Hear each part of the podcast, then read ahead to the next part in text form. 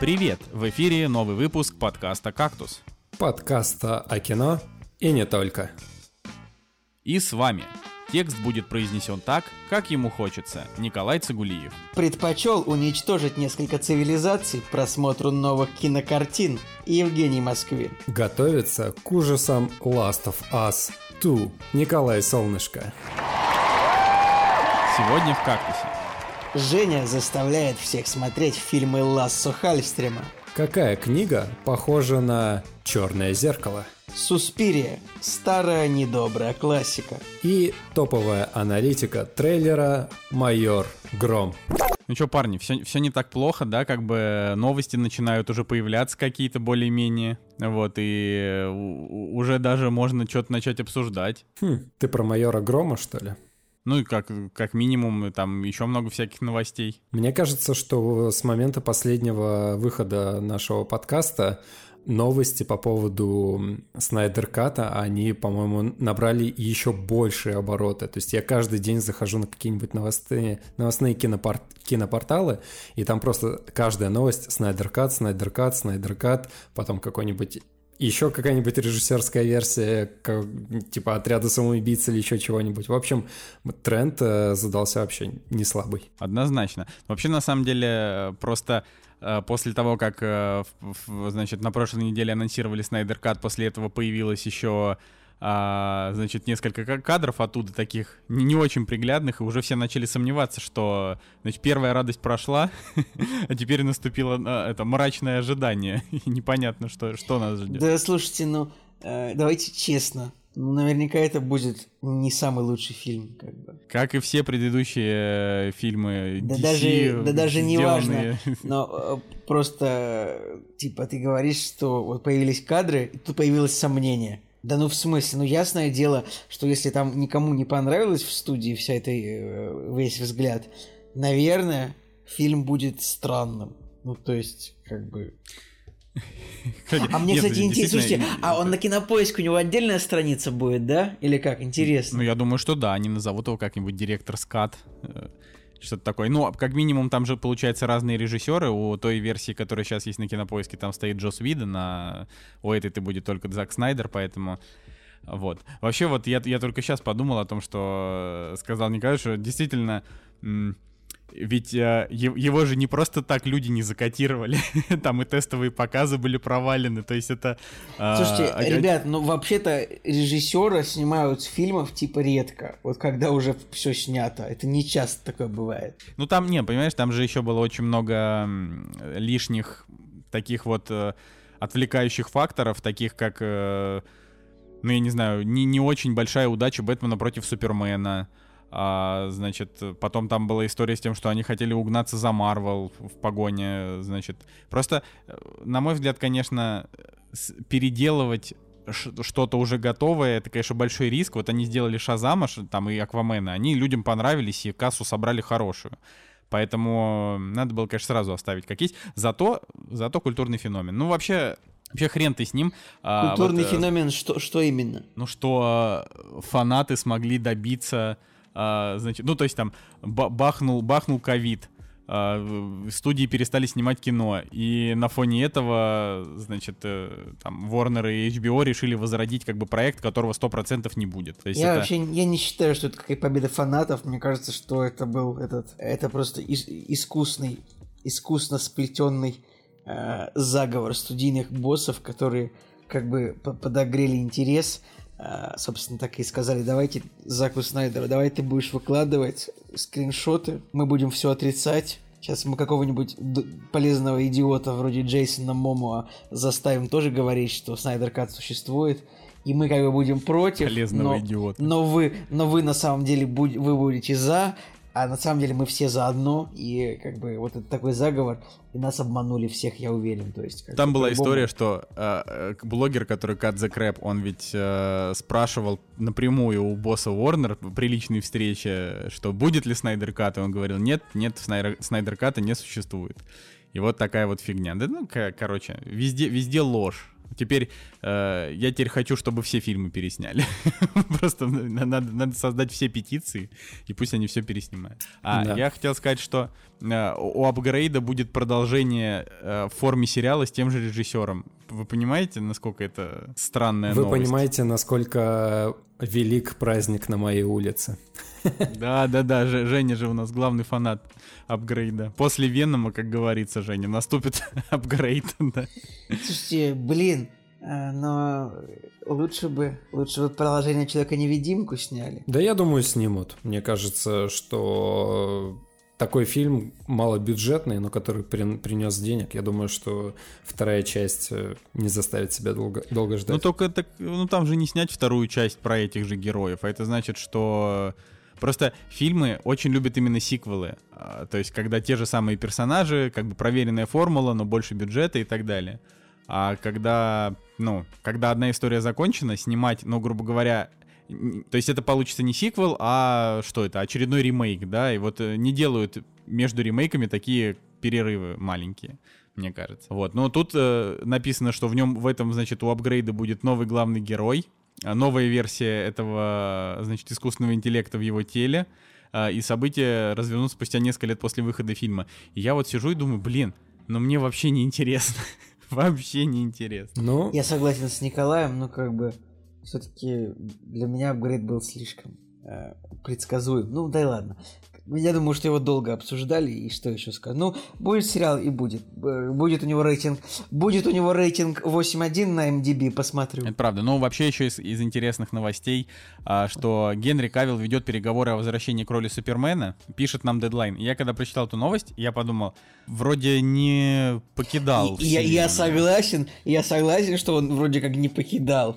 Э, И как бы, ну, в наших головах, то есть он был уже, но учитывая то, что он там отказал, он там не мог сбрить усы ради Супермена, то, что он там как бы теперь вроде как Ведьмак, а не Супермен, да, Э, то есть, ну, нужно как-то вот, э, как сказать, короче, если вот он подпишется, то это нужно будет преподносить как то, что студийные боссы триумфально смогли вернуть актера, который вот, ну, как бы уже был потерян для этой роли, но пере- вообще я вот хочется переживаю я за Ворнеров, как бы плохо они все делают, очевидно. пишет, э, значит, э, что это будет вряд ли самостоятельный фильм, скорее всего, это будет камео, может быть, в Шазаме 2, Черном Адаме или Аквамене 2. А, я вот э, думаю о том, что на самом деле, вот каким бы ни как- какой бы ни получилась Лига Справедливости, все-таки мы получим еще один фильм с Генри Кавиллом и Беном Аффлеком, да, которых ну, котор- кот- у которых уже нет будущего, да, вот такого большого в этой, в этой киновселенной. Поэтому мне Не кажется, понял, что как уже это одно мы- это прикольно. Как, как мы, как мы получим Генри Кавилла и Бена Аффлека? Бен Аффлек откуда возьмется? Потому что в Лиге Справедливости есть Бэтмен. Я же Так, говорю, ты, что... ты, ты, сейчас вроде- говоришь про Снайдер Кат или про новый фильм какой-то? Я не понял. Я, я говорю о том, что хоро- вот плюс Снайдер Ката в том, что мы последний раз как бы увидим вот эту команду вместе, потому что Бэтмен уже Аффлек играть не будет. И он, ну, а он же классный Бэтмен, и он буквально вот вообще ничего не успел, а тут, ну, хоть немножко. Вот, я как-то к этому, в общем, по- пози- позитивно к- хотя бы к этому отнесся, потому что я вообще считаю, что Бен Аффлек лучший Бэтмен. Каким бы ни был отвратительным фильм про Бэтмена против Супермена. Женя, да. я, я сегодня, у меня, у меня сегодня, видимо, снова, снова роль ведущего, потому что кто-то у нас э, разучился разговаривать. Давайте, ну-ка. Мне никак не встроиться в вашу горячую Да беседу. просто говори и все. Я себя чувствую злодеем самым настоящим, антагонист нашего подкаста, потому что э, я знал, что э, вот сказать одно слово Снайдер Кат, и вас понесет просто на 15 минут э, про Бэтменов, э, Брюсов Вейнов и так далее. Короче, чуваки, заканчивайте. Не, ну слушай, знаешь, э, когда, когда мы начинали пять лет назад подкаст, э, я такой зашел, э, значит, в Википедию и вбил слово подкаст, чтобы узнать, что это такое. Там, значит, было написано, что подкаст — это разговорное шоу, где люди разговаривают. И в таких шоу, как, как правило, принято что делать? Разговаривать. Э, Значит, вообще-то наш подкаст, он изначально держится на трех китах.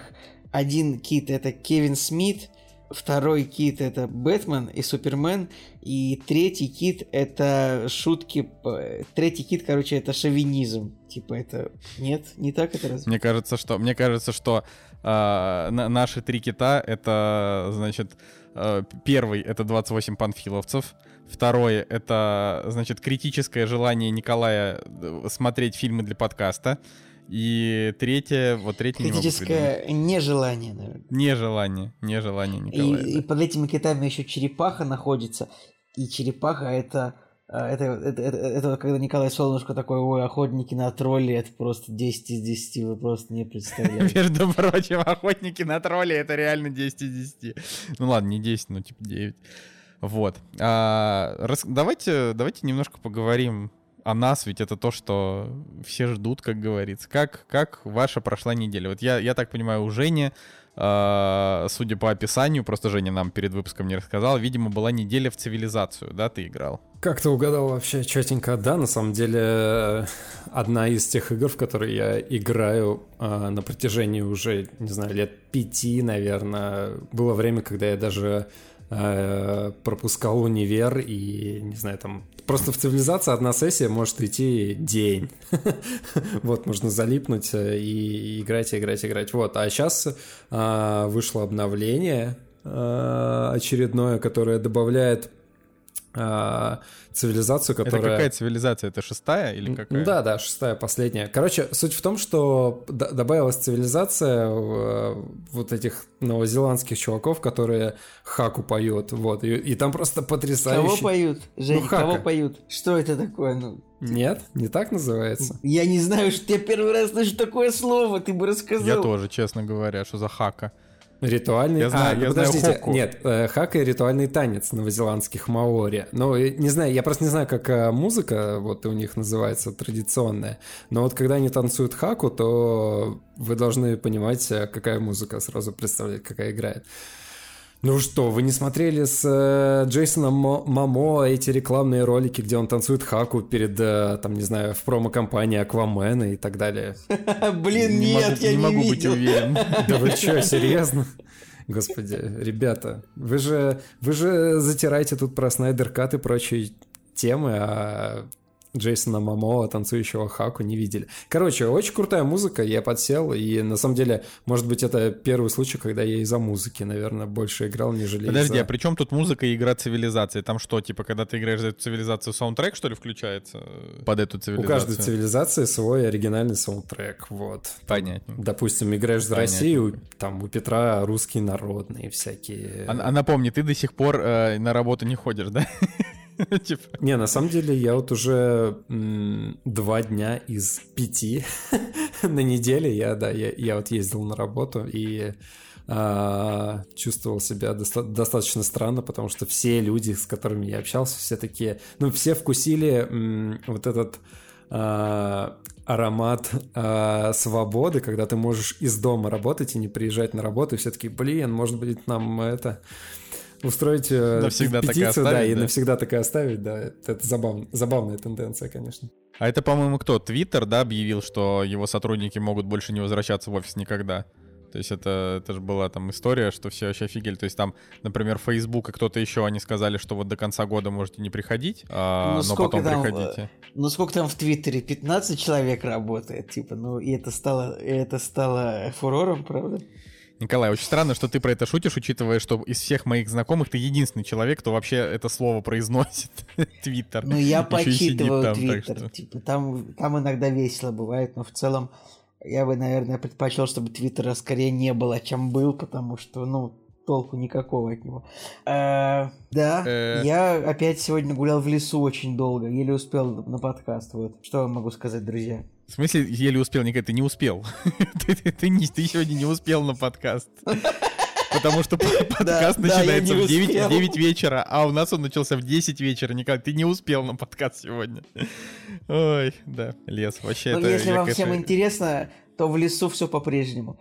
А вообще, если говорить про, про, про самоизоляцию, Сейчас то... рубрика «Бёрдвотчинг» от Николая Цигулиева. Да нет, про птиц сегодня ничего не буду рассказывать. Хотел сказать, что, наверное, вот, ну, в общем, когда все это началось, когда я стал... Я, вот, короче, в апреле, мне кажется, я выход... гулял просто больше, там, чем в феврале какой-нибудь. Хотя, может, это больше речь о погоде, но в лесу я очень много провел времени вот последние два месяца. В общем, всем советую. Свежий воздух. Вы говорите я, слово birdwatching, и мне кажется, у меня уже в голове сложился какой-то э, тренд на то, чтобы в каждом выпуске вспоминать э, фильм или сериал э, с названием «Птиц». И я тут такой, блин, Воронины. Хорошо. Воронины. Воронины, Воронины. Ой, блин, Воронины. Ну, это, а я, я, я смотрел пару серий Ворониных, реально. Между Хотя прочим, это, на самом деле, у Ворониных, у них же есть... Воронины, они же э, входят в книгу рекордов Гиннесса как самый долгий адаптированный сериал или типа того. Короче, Воронина это на самом деле не так просто все. Это крутой сериал очень. Наш, мы можем гордиться потом Воронинами. Да. А... О, гордись, Николай, да. Воронинами. Не, на самом деле Воронины, Стырили конечно, у может меня быть, идею для но... Сволочи. В смысле, в смысле стырили? Ты просто придумал какую-то идею, а это уже было в Воронинах, как в Симпсонах?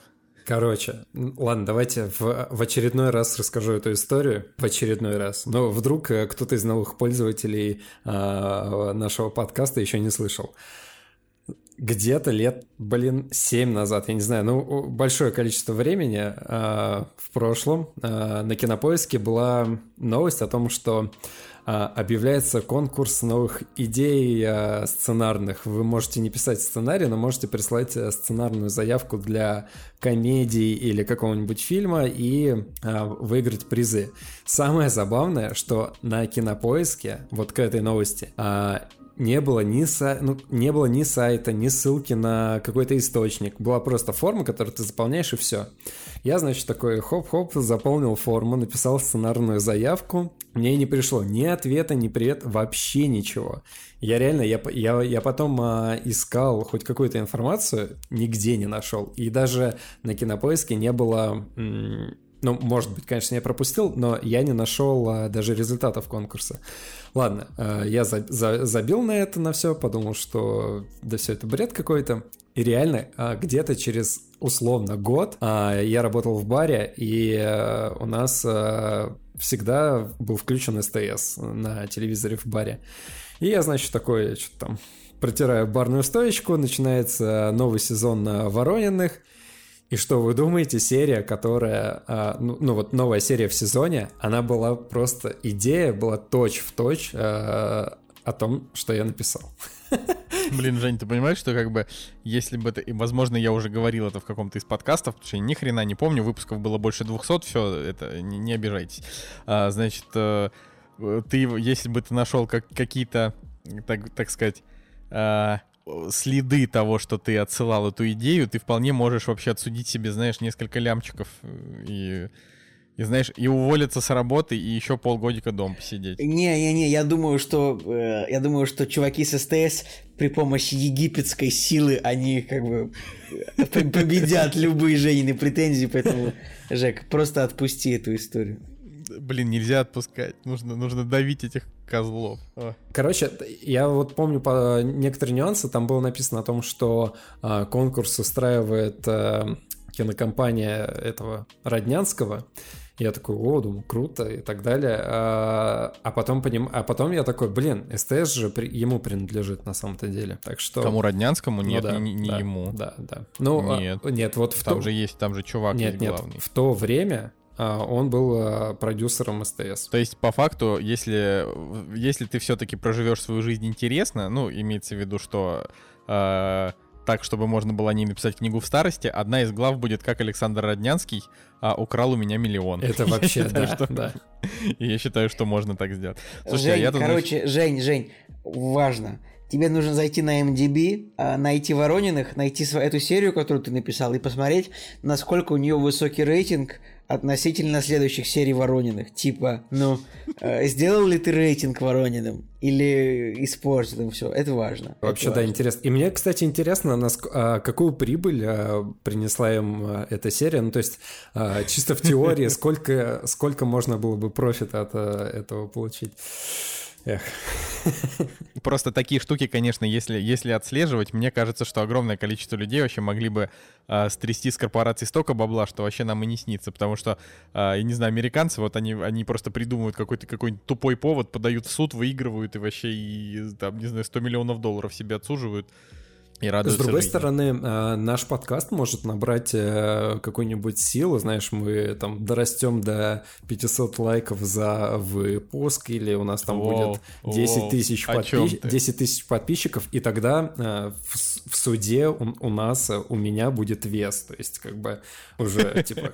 Не знаю, против, против, против тебя в суде выйдет этот брат Кости из Ворониных, который толстый полицейский, и вес будет на, и вес будет на их стороне. Вы понимаете, у меня много есть шуток, ну, про Ворониных, которые подойдут к любой ситуации. Хотя, я честно скажу, я их вот... Ну, короче, вот я, например, мою прекрасную няню смотрел целенаправленно, папиных дочек смотрел, а вот Ворониных я никогда не смотрел целенаправленно, то есть... э, как бы- Абсолютно та же ситуация, Вот потому что Воронин унылое вообще. говно, унылейшее говно. То есть а, он может быть и феноменален, но там вообще, вообще никаких шуток, он просто не смешной. Потому что моя прекрасная няня, вот я там год, наверное, назад, нет, года два, наверное, назад, а, я пересмотрел, ну, серии 10, наверное, первого сезона, и я прям поржал, потому что там есть очень много классных персонажей, типа Константина, например. Вот, а, но, ну, папины дочки, ну, как бы они тоже соу-соу, но а, ну, блин, Воронины вообще это дичь какая-то. Они, это же, это Э, Реймонд, да? Все любят Да, Реймонда? все любят Реймонда. Все любят Реймонда, кстати, прикольный. Вот я его больше любил гораздо. Его когда-то показывали по каналу типа ДТВ, наверное, или что-то такое. Вот тот же канал, который показывал э, оригинал Букиных, ну, Букины «Счастливы вместе», они называются в оригинале «Женатые с детьми». А, и, и вот тот же канал показывал «И Слушай, все ну- любят Реймонда». Ну просто вот я же, это, это очевидно, вот когда у людей заканчиваются идеи, а, и, ну, там они идут разными путями. Лучше всего, как бы, сериал, конечно, закрыть, но Воронины не закрывали. И я помню, что как-то вот, значит, э, когда еще жил в Петербурге, э, на кухне, э, значит, готовил еду и что-то включил СТС. Не знаю, как это произошло. А, вот, и получается, пока я ее готовил, шла серия, и там конфликт серии, я сейчас не, вот, не вспомню на 100%, как это было, но я помню, что вот он что-то, значит, сказал, сказал жене, она на эту тему загрустила, он, он не понял, что она загрустила, а в конце серии понял, что загрустила и извинился. Это, это 20 минут, 20 минут, понимаете? Ну, то есть это, это уже совсем никуда вообще не лезет, то есть конфликты нулевые вообще. Ну, а, ладно. Это... Блин, самое удивительное, что Ворониных сняли 24 сезона на 552 серии, в то время как оригинал «Все любят Реймонда» 9 сезонов на 200 серий. Ну, как бы, ладно. Ну, о чем и речь. Я могу просто рассказать конфликт э, той серии, которую я... э, сценарной заявки, которую я отправлял. В общем, э, там была идея такая, что м, челу э, с детства все постоянно советуют, э, как поступать, э, как, как э, там, не знаю, жить и так далее. И он в какой-то момент просто из принципа начинает делать все наоборот. То есть ему говорят, там, не знаю, там, не знаю, встань, а он садится. Ну, это вот прям грубо говоря, да? И я включаю серию, и там был... Блин, я вот не помню, как зовут Леня, по-моему, его толстенький вот этот чел. Вот, его как бы... Э, то- тол- Толстенький это... Блин, да, Леня. Вот, и, и как бы серия такая о том, что ему все, все просто советуют, как жить, и он такой, так, вы заколебали, буду делать просто все вам э, во вред, все полностью наоборот. Я такой, да, что? Вот, и там на этом был как бы построен конфликт серии. Блин, мне кажется, я смотрел эту серию уже. Жень, ты знаешь, что еще может быть? Может быть, что они, ну сколько там, 552 серии, что они твою идею где-то раз в 80 серий закидывали просто. Ну типа, а почему бы и нет? Да, я, я, я согласен, правда. Ай, кошмар, да, Да, ладно. ладно, давайте я- о, я о вот- чем-нибудь получше поговорим. Единственное, единственное вот что, что Воронины дали миру хорошего, это э, сам факт наличия ролика, который называется «10 часов египетской силы». Вот, но я об этом тоже уже, уже говорил. Но просто Е- это- это- Ребята, так что всем ставьте хэштег Египет Пауэр и нормально. Короче, я тут, значит, вчера посмотрел, а, ну, 19 июня выходит Last of Us 2. А, это если кто-то не Блин, знает. ребят, ребят, ребят, вот насколько душевней была дискуссия, когда мы говорили про Ворониных. Как сейчас вот просто... Вообще. Да, продолжай. Мне кажется, э, Sony и PlayStation... Кстати, по-моему, а а Sony не имеет причастности к Ворониным как-нибудь? Имеют, имеют Sony Pictures Television. Да, да, Sony Pictures. Блин, Короче, это- они смешно. должны сделать Это э, эксклюзив на PS4, типа Воронины. Это, мне кажется, будет топ.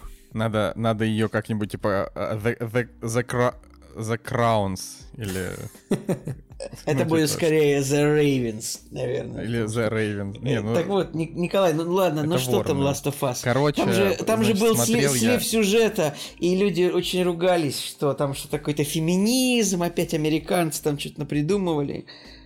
Короче, э, просто вот выходит 19 июня эта игра, э, и э, там чуваки перед э, тем... Ну, то есть не буду долго рассказывать, потому что там история на самом деле огромная, но мне кажется, что мне для этого нужно собирать отдельный подкаст с, с менее кри- критичными персонажами. Вот, и там, э, там просто тема в том, что они там за, за там, две недели до игры или за три до релиза, они начали выпускать какие-то ролики по игре, и вчера вот был, был типа, была прямая трансляция, где они там 20 минут рассказывали про всякие игровые механики, а, и, э, значит, там показали геймплей. И я, в общем, после него, и не только я, там еще в комментариях огромное количество людей в некотором смятении, потому что она чересчур жестокая, вот. И я даже не думал вообще, что... А, во-первых, любовь. игры... Вот...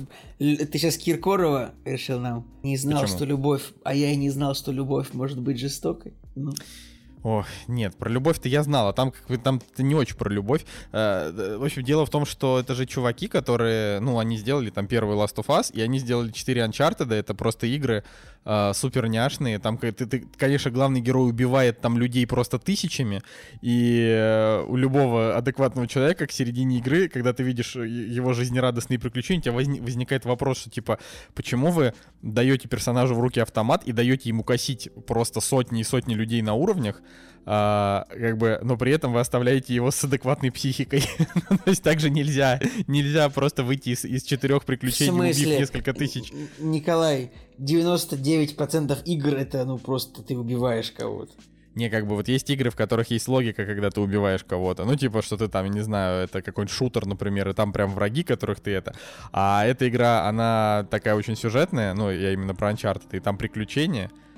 Вот, поэтому, ну, в общем, поэтому нету такого, значит, в общем, есть вот это, есть вот это раз, как это, я, в общем, не, не знаю, как это нормально сказать по-русски, я забыл русский язык. А, в общем, ты, ты не можешь сопоставить то, что такой милый Нейтан Дрейк убивает так много людей. А Last of Us это другое, там типа зомби-апокалипсис, там все мрачно, но реально, я человек, который играл в Manhunt, и в котором, если кто-то не знает, Manhunt — это одна из таких видеоигр, которые запрещали вообще в, огром, в огромном количестве стран мира, потому что она была ультра жестокая. Там типа э, была жестокая вплоть до того, что... Ее, кстати, делали Rockstar, который GTA, ну, в общем, это популярный. Была жестокая вплоть до того, что ты там, типа, мог выбрать степень убийства, насколько оно будет жестокое. Типа, ты, ты просто выколешь стеклом чуваку глаз, или ты ему шею отрубишь этим глазом, ой, этим стеклом. Ну, в общем, жестко. Но я вчера посмотрел, и там, э, там же чуваки, они с каждой игрой делают все больше и больше э, каких-то технических нововведений, в принципе, в игры. И вот от, э, от технических нововведений Last of Us 2 мне прям стало физически дурно. Ну, во-первых, там, э, когда ты например, хватаешь человека, чтобы, ну, там, сзади, вот, типа, подбегаешь к нему и хватаешь, он с тобой начинает пытаться взаимодействовать. То есть он говорит, так, спокойнее, давай, типа, ты не будешь меня убивать. В играх такого до этого не было. То есть он как бы он типа реагирует так, как отреагировал бы живой человек. Во-вторых, у всех есть типа там имена. Например, если ты кого-то убил, а его друзья заметили, они начнут типа звать его по имени. Ну вот. А, значит, там очень реалистичное убийство ножом. То есть там звук такой, прям, он прям неприятный, прям физически неприятный. Тебя прям передергивает, когда там главная героиня кого-то ножом убивает. Прям так пыряет вообще жестко. А, а еще там очень жестко умирают собаки. Вот это вообще пипец просто. То есть там э, они в, в, в сцене показали. Причем, ну так, собаки там, очевидно, враги. То есть они тебя вынюхивают. И ты, типа, можешь от них. Ты можешь прятаться от врагов, но за тобой будет идти след от запаха, и собака тебя в любом случае найдет. Поэтому там, как бы, в игре придется убивать собак. И там каждый раз это с таким скулежем происходит, что даже, даже мне, человеку, которому, в общем-то, наплевать на убийство собак в, это, в, во всех этих историях, даже мне было нехорошо, потому что это прям ультра жестоко. Вот, и я что-то прям вот, я подумал о том, что, наверное, эту игру действительно ждут нек- некие скандалы. Мне, конечно, интересно это все посмотреть. Вот. Слушайте, пока Николай рассказывал чудесную историю про игры, мне кажется, какой-то хакер решил э, помочь мне, потому что, я не знаю, заметили вы или нет, но я реально выключился на моменте разговора про эту игру, и Skype э, просто вынес меня из э, программы и сказал, что кто-то вас взломал, срочно обновите пароль. пока ты. Да, пока ты рассказывал, я обновил пароль, подтвердил учетную запись, зашел снова, и и ты все еще рассказываешь про эту игру. Блин, вот вот ты козел вообще. Кошмар, я вот рассказываю, между прочим, я рассказываю реально интересные вещи. Ну, типа, понятно, что они интересны всем, кроме Николая Цигулиева, но это, это реально Uh, ну, это занимательная история, потому что, получается, Но, индустрия Николай, развивается. Просто проблема в том, что выход э, любой новой игры, он типа... Всегда, короче, все эти новости, они все по шаблону. Это, ну, как, понимаешь, вот это Короче, а, подожди, новости... а выходы новых, а выходы о новых фильмах, они не по шаблону. Новости ну, о новых фи- фильмах. Ну, все-таки фильмы это все-таки это как бы это родное. Наши фильмы. Понимаешь? Не, ну родное это, это вот, понятно, вот, родное. Понимаешь, но... что вот есть, вот есть такие вещи, в которых как бы вот, в принципе, вот, ну, все происходит вот по шаблону. Это вот футбол, типа, если ты там три года увлекался плотно, смотрел футбол, новости читал, то, типа, ты через 10 лет, если будешь читать новости, будет все то же самое, что было 10 лет назад.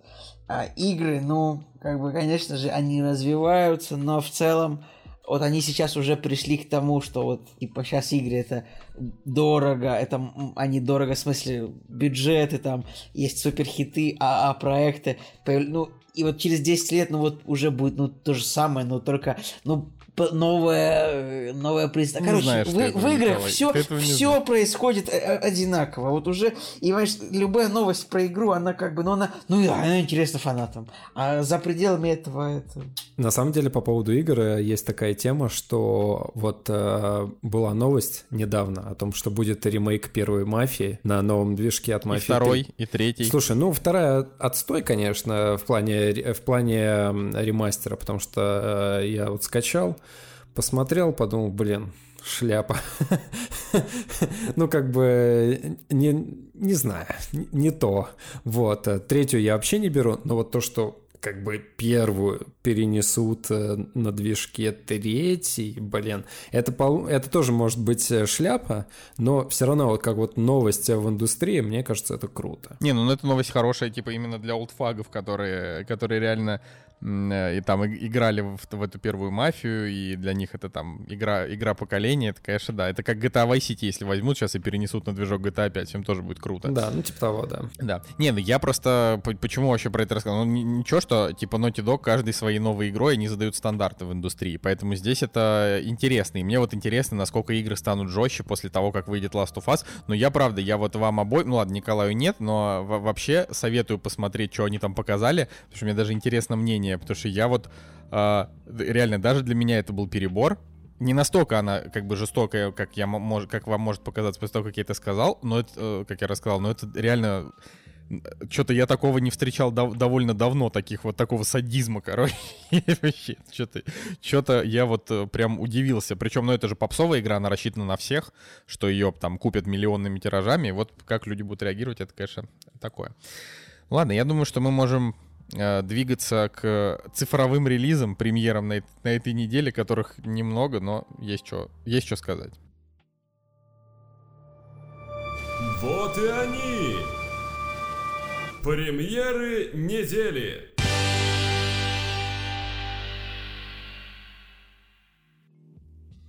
Двадцать восьмого мая выходит фильм, который называется «Пила начала», и я сразу же говорю, ребята, оригинальное название Alive. Это, это, это у нас у нас есть друг, друг, как это, у нас тут есть эксперты по э, этим событиям в нашем подкасте, обратимся к ним. Значит так, 28 мая, да, действительно, подтверждаю, выходит фильм под названием Alive. В российском прокате он будет, ну, в прокате, в том, что можно называть прокатом, он вышел как пила начало. И, как ни странно, это не экспонента. Это компания Capella Film. С другой стороны, я сейчас смотрю, что это тоже компания, в принципе, в основном выпускает, э, ну, ну, это, ну, короче, не очень хорошие фильмы в целом, да. Э, блин. Да ладно, вот да, да, давайте, даже вот э, понятно, да, здесь паразитирование на пиле, и это вообще, да, нонсенс какой-то дикий, но э, есть фильм, э, который э, датирован 2020 годом, и там как бы играет Брюс Уиллис, оригинальное название Survive the Night, типа пере, не знаю, пережить ночь, но почему, зачем, вот что, э, что двигает людьми, чтобы переименовать фильм «Дожить до утра». То есть, как бы, за, зачем? Зачем? Ну, вы можете перевести его так, как он называется, ничего от этого не поменяется. Как, как, какие-то мелочи, которые ни на что не влияют, но все равно мы будем называть фильм по-другому. Кстати, у фильма «Дожить до утра», э, значит, в актерском составе висит Брюс Уиллис, и MDB у фильма 5,5, то есть это очередной этот... Очередной, да, плохой фильм. Да, очередной, очередной неудачный Брюс Уиллис, так сказать, уже, уже привычный. Я уже даже, даже не это, даже не думая, провожу черту между ним и э, Николасом Кейджем, что там все как-то очень печально. Хотя вот был сиротский Бруклин, где... Да, была надежда на то, что все станет снова хорошо. Не, ну э, смотри, да. мне, мне кажется, что э, «Дожить до утра» и «Ночь в осаде», может быть, эти фильмы были раньше сняты просто, да, и он такой, все, вот после «Сиротского Бруклина» больше э, в отстой не Блин, снимайся. ребят, в «Сиротском Бруклине» Брюс Уиллис погиб типа на 15-й минуте, по-моему, фильма. Это как это как, знаете, это как в фильме Оливера Стоуна «Сноуден», там типа у Николаса Кейджа роль там минуты на 4. Да, да, да. как бы и это, и это дает ему в фильмографии оценку там 7 у его картины или какая там она. В целом, последняя неплохая роль Брюса Уиллиса это стекло. Ну вот, типа объективно нормально, ну нормально сыграл. При Куда том, да, да. При том, при том, что фильм, как бы, как сказать, controversial, э, такой спорный, ну, просто у него хотя бы кассовые сборы, да, огромные, и, по идее, студии могли бы посчитать Брюса Уиллиса снова кассовым актером, вот, но, но, но нет, нет. Хотя, ну, реально, вот два проекта, «Стекло» и «Сиротский Бруклин», такие какие-то, ну, серьезные фильмы в индустрии, блин, чувак, ну, пора завязывать с фильмами типа «Ночь в осаде» и даже до утра. Реально, это ладно, но это вот как бы это, это те разговоры в нашем подкасте, которые никогда не Кор- приведут кстати, ни к чему, потому ребят, что их никто ребят, не ребят, поймет. Вот, вот фильм «Дожить до утра» 2020 года, фильм «Ночь в осаде» 2019 года от одного режиссера фильмы. Так что, ну, не знаю, просто, не знаю, Брюс Уиллис вот снимается теперь у режиссера Мэтта Эскандари. Я не знаю, кто этот мужчина и почему... Видимо, они подружились, знаете, Почему он снимает Брюса Уиллиса теперь. А что, если он в реальности, короче, захватил его дочь, вот, и в реальности Брюс Уиллис просто не смог... Ему э, нужно сняться в пяти его фильмах, да, для того, чтобы дочь отпустили. То есть он в реальности не такой крутой, чтобы ворваться к нему, освободить, э, там, все дела. Ну, понятно, он и не Лиам Нисон, вот, но... Короче, печально. печально. Ну, смотрите, вот еще, еще выходит на этой неделе, значит, э, фильм, который называется «Коллекторы 2», э, со Скоттом Эткинсом в главной роли. Я ну, помню, это что кто-то из вас питал к нему... Да, вот да, да, вот Женя, значит. Кто-то там, типа, любил Скотта Эткинса. Причем у первых коллекторов у них 5,8. Да, да, да. 5,8, там критика совершенно сумасшедшая. А, в отрицательную сторону. И вот почему-то у этого фильма решили выпустить... Причем там написано у первой части сборы в мире 28 645 долларов. Но выпустили вторую часть. Значит, либо мы что-то не знаем про сборы, либо это, знаете, как у Томи Вайсо, а, когда, ну, все же говорят, почему Томи, на какие деньги Томи Вайсо снял The Room, типа, говорят, что это, возможно, мафия отмывала. Да, ребят, по-любому, вы заметите, что вот в этом фильме э, «Сборте коллекторы 2» тут играет Титан, фильмов жанра Б Луис Мэндилор, мужичок, который играл в китайском городовом, ну, типа, вот там был китайский городовой и белый чувак, вот это он, если ага. вдруг вам... Слушайте, говорит, да... Ничего не говорит, Вы просто... Но... Нет, вы просто пролистайте фильмографию Скотта Эткинса. У него, у него все фильмы такие. Вот а, как бы его подзаметили, взяли в «Неудержимые два». А, в принципе, как бы неплохо. Я но сейчас, там, знаете, но, я до сих пор не знаю, кто, кто, кто это такой. Типа, вот, ну, для меня это вообще незнакомое лицо. Ну, короче, э, он типа как э, этот чел из Рейда, забыл, как э, зовут этого прекрасного актера. То есть он по боевым искусствам, э, дядечка, как Жан-Клод Ван Дам и так далее. Но снимается вот в таком диком э, трэше-проходнике, хотя имеет, мне кажется, претензию на Мог бы быть, э, мог бы быть э, Стэтхэмом. Вот, я думаю, что да. Но, видимо, уровнем пониже, там, по актерской игре и так далее. Короче, э, мы обсуждаем фильмы, которые никто никогда не посмотрит, и никто даже никогда не подумает их посмотреть. Я не знаю, в чем проблема с цифровыми релизами, но вот дело все обстоит так. Не, ну там еще, смотрите, фильм «Тачка номер 19». И при этом он... Кто? кто-то решил выпустить фильм 2013 года с Полом Уокером. Обалдеть вообще. А, А в каком году, простите, Пол Уокер? примерно в 17 Ага, да, да, нет, он умер как раз в тринадцатом году. Ой, в 13... Как давно это было, обалдеть. Я что-то думал, что это было Просто после получается, седьмого что «Тачка номер 19» это был, типа, один из его самых последних фильмов. Он там отснялся. а, Я как раз э, см- смотрел там, ну, типа, в скольких фильмах он успел сняться до там этих всех «Форсажей». А, И там у него, значит, был фильм «13-й район. Кирпичные особняки», «Хроники Ломбарда» и вот «Тачка 19». Это вот его, получается, и «Форсаж 6» — это вот его последние фильмы. Знаете, Вот. почему ощущение того, что он э, недавно погиб? Потому «Форсаж что, 7». да, потому что вот именно благодаря форсажу кажется, что вот вот вот это недавно было. Ой, все-таки это грустно, конечно, каждый раз так это вспоминать, но да. А, вот, ну, в принципе, мы это обсуждаем исключительно ради того, чтобы ради того, чтобы угореть. Но на следующей неделе уже будет что-то интересное, вот там, там и обсудим. А, мы на этом переходим Б. дальше. Да, Б, да, идем дальше.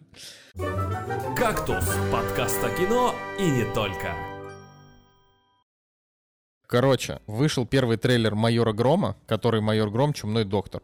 Это, значит, первый э, русский фильм по русскому комиксу. Есть у нас издательство такое, Bubble называется, и они, ну, там, они, конечно, себя охренеть как позиционируют, как русские Марвел, но это, естественно, не так. А, но они делают очень крутые комиксы, я там много из их комиксов читал, про Грома читал практически все. Вот. Что, пацаны, вы скажете про, про, про этот трейлер? Я изначально скажу, что я негативно отношусь к издательству Bubble, потому что оно аффилировано с людьми, которые владеют э, Life News и всей этой... Ну, короче, блин, ребята, серьезно.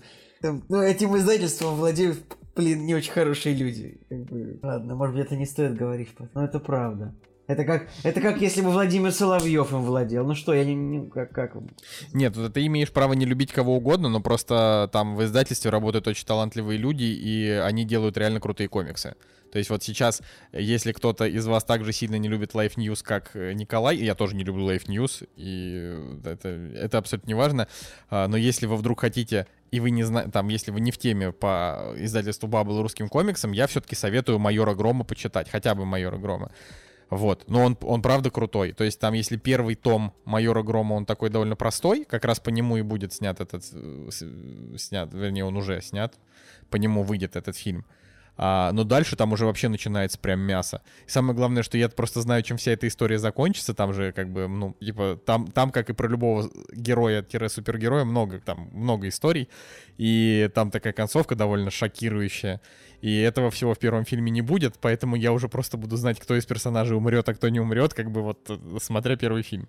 Так Блин, на это самом деле мне понравился трейлер, типа там, конечно, смешно, там такой этот, ну, перенос Петербурга в так, типа Готэм такой, там это, этот город, есть, злые олигархи там купили полицию, вот это вот все, и ты такой думаешь, ну, тут Блин, ну какой кайф, что проблемы. они его снимают про... Какой кайф, что они снимают его в Питере. Ну, сняли его в Питере. Ну, это же это, просто. это, это, это приятно, это интересно, да, правда. Мне бесит долго, дол, что долго делают фильм уже. Серьезно, это, ка- это И выйдет он еще некрасиво. через год только. Это некрасиво. Чуть ли не в семнадцатом году тизер показали проклятый. Уже 4 года мы фильм ждем. Ребят, снять фильм это не так сложно. Видимо, с этим фильмом там же особенная история была у его создания, то есть там как, как это было, что, э, значит, сначала выпустили короткометражку получасовую «Майор Гром», которая была очень хороша, вот, она была, конечно, не шедевральная, но она была очень хороша. Вот, потом, значит, сделали первый трейлер, который, в котором даже кусочек, э, значит, был снят около дома Николая Цигулиева. А, и э, трейлер тоже был хороший, там с самолетиками в конце, он прям такой, прям сильный, именно концовка. А, вот, а касаемо, и он такой с протестными настроениями, то есть это прям, прям прикольно. Вот, а потом там э, что-то произошло, я просто не слежу за этим процессом, э, не следил. Но там, значит, Владимир Беседин, э, который снимал, значит, короткометражку и потом снимал полный метр, он ушел из проекта, сменился главный герой, он стал, конечно, не такой обаятельный. Владимир вот, Беседин пытался отжать дофига в шоу у Ильича, не забудем, не простим. Короче, э, значит, э, сменили, сменили актера, который играет майора Грома, это, конечно, основное расстройство, потому что тот был обаятельный, этот какой-то не очень обаятельный. Вот, и, значит, взяли Любу Аксенову в проект, и очевидно, что они просто попытались из него сделать, не знаю, что выйдет по итогу, но как бы, когда за него взялась вот новая тусовка, у меня сразу возникло ощущение, что фильм они могут, значит, э, ну, в общем-то, просрать, а, потому что уйдет вот эта вот а, атмосфера молод, молод, типа когда молодые неопытные чуваки прям стараются вот э, по максимуму сделать. Поэтому э, до вот этого трейлера были сомнения. После трейлера пока что очень много, значит, авансов этот фильм уже получил. И после этого трейлера особенно. Вот сейчас вот им, им как бы критично важно не подвести слишком много людей, а, как бы, ну, вот никто не пишет в комментариях, тут там, типа, очередная русская лажа. Все такие, наконец-то кино встает с колен. Типа, только за этот трейлер уже готов там купить билеты вперед. Ну, ребята, это какой-то... Мне кажется, такие комментарии, к ним нужно не очень серьезно относиться, во-первых. Потому что это вот к фанатью просто набежало, как бы, как, как бы сказал Дмитрий Юрьевич, э, это просто малолетние дурачки, которые гомиксов начитались и прибежали. Нет, при всем при том, я, я тоже, я жду фильм. Я, как бы, моя позиция довольно проста. Пожалуйста, Жень. Давайте так. А, реально, вот если по трейлеру нашу включать топовую аналитику, а, мне лично понравилась работа со звуком. Мне понравились эффекты, когда антагонист э, вот прям выстреливает этим огнеметом, реально круто звучит. Кадры, а, вот реально некоторые планы в трейлере тоже потрясающе выглядят. Я такой думаю, блин, реально круто снято. Но вот пересмотрел еще там, буквально пару раз трейлер, и вот наравне с какими-то крутыми планами, которые мне нравятся, особенно вот где огонь присутствует, есть э, моменты, вот прям реально есть планы, которые мне не очень нравятся. А, а есть такое, что Жека просто любит огонь? Нет, мне кажется. Есть. Блин, ну я есть. просто, я посмотрел этот трейлер раза четыре, и все, все эти разы он меня полностью удовлетворил. Кроме, кроме. А, там, значит, вот есть момент, когда он, а, значит, главный злодей поджигает чувака, стреляя в него огнеметами. Вот для меня, в принципе, огнеметы в кино, они выглядят немножко странно, потому что от огнемета как бы можно убежать просто в сторону от него. Понимаете, да? Ну, есть... во-первых, во-первых, всегда это имеется какое-то фантастическое, это всегда, блин, огнеметы в кино никогда не имеют ничего общего с реальными огнеметами. Типа, потому что огнемет это вообще максимально самое неэффективное оружие, которое только может быть. Да, вот это во-первых. Просто а во-вторых, ну, вот... ну просто, понимаете, если там в тебя стреляют из автомата, там, конечно, тяжело убежать, или там из пистолета. А если в тебя как бы хреначит огнеметом, то все, что тебе нужно, это, ну, просто как можно постараться подальше отбежать. А, и поэтому эта сцена немножечко выглядела вот кон- конкретно глупо, а так как этот злодей вообще в этом фильме будет поджигателем, вот, судя по тому, как они много всего показали, то есть я не знаю, как это будет правда, но по трейлеру такое ощущение, что это типа чувак, который просто вот ему нравится все поджигать. Вот это будет будет такая, такая, наверное, спорная история. Но все равно глянем. Блин, вы видели, какой визуал же, классный. И Люба Аксенова тоже супер, вообще хорошо. Мне не нравится то, что они набрали слишком много актеров из сериала «Солдаты». Типа тут есть Алексей Маклаков, который прапорщик Шматко, а в, пол, в, полу, получасовой короткометражке был актер, который играл за, ну, вместе с ним на складе, короче, мужик сидел со Шматко, который он играл охранника вот э, в короткометражке, да, да, да, охранника да, да. банка. Типа, ребят, ну можно как-то вот не брать актеров, которые э, ну, надо из Ворониных было брать, из Ворониных.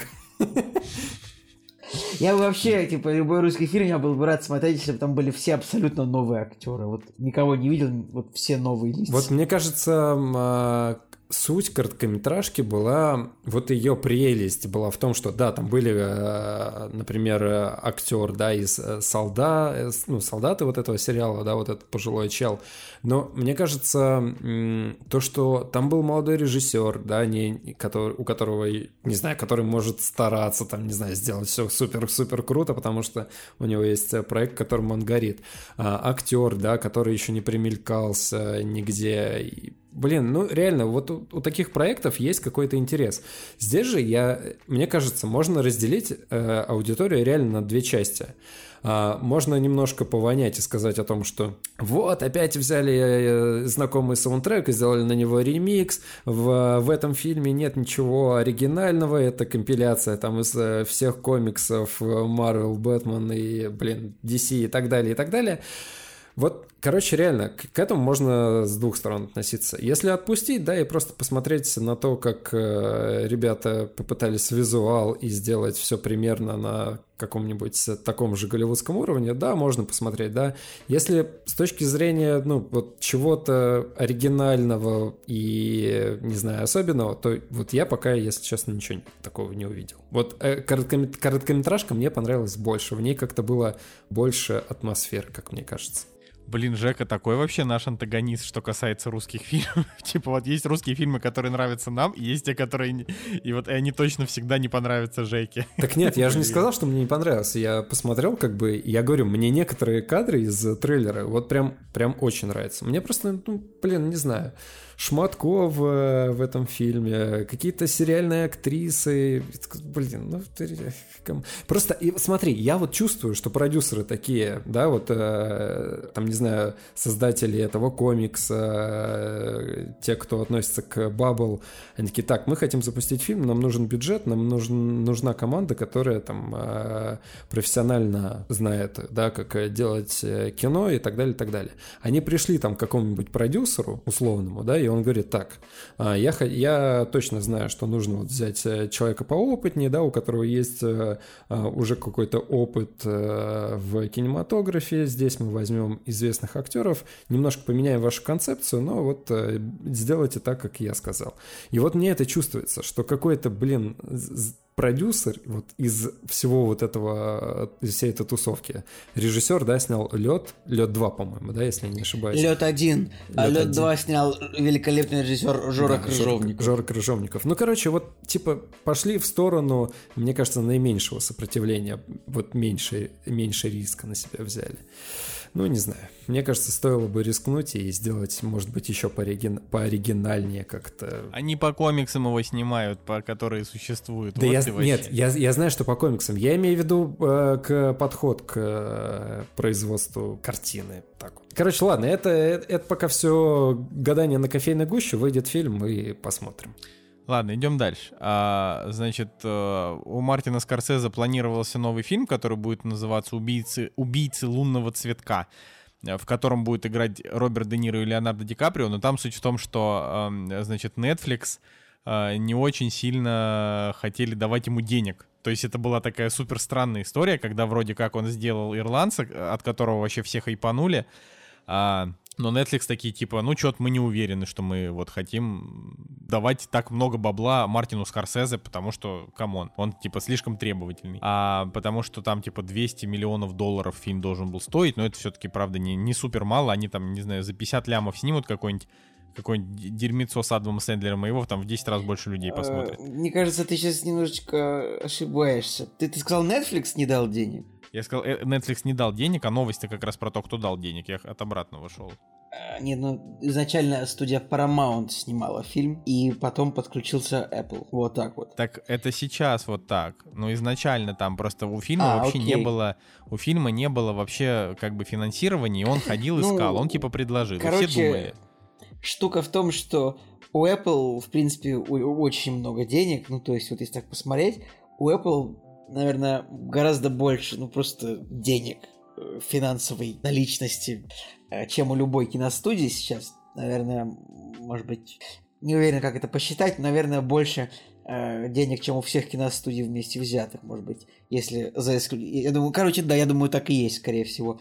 И я думаю, что для Apple хорошее решение, ну, просто как бы за бабки просто покупать для себя какие-то имиджевые проекты. Вот, Не, ну так... Ди, Ка... Ди Каприо, Скорсезе, роскошно. Тра... Ну тут есть Ди... проблема. Да. Так, Проблема заключается в том, что, значит, по условиям соглашения Apple не только профинансирует съемки, но и примет участие в принятии творческих решений. А Скорсезе, он как бы не очень же такой любит. То есть он ведь, э, типа, с Netflix там вообще все было, что он просто послал всех в задницу, сделал фильм просто на 100 часов, э, в котором просто старики разговаривают, и вот он такой, смотрите, как я могу, я умею.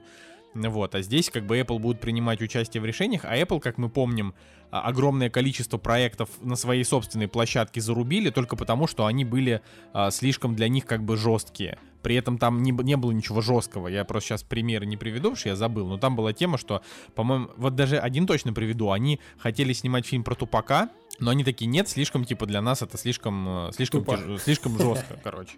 И я такой думаю, блин, что ты говоришь, Жень? Ну ладно, ладно, это была неудачная шутка, давай. Небось еще и расистская. Да.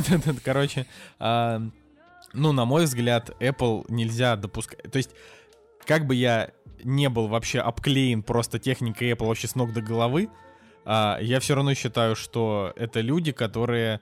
Вот если они прикасаются к чему-то не касающемуся... То есть это самая стерильная компания в мире. Самая, самая, самая стерильная. Вот есть а, То есть они не пострадали от коронавируса, получается? Они даже маски для него сделали, между прочим, специальные, если ты не знаешь.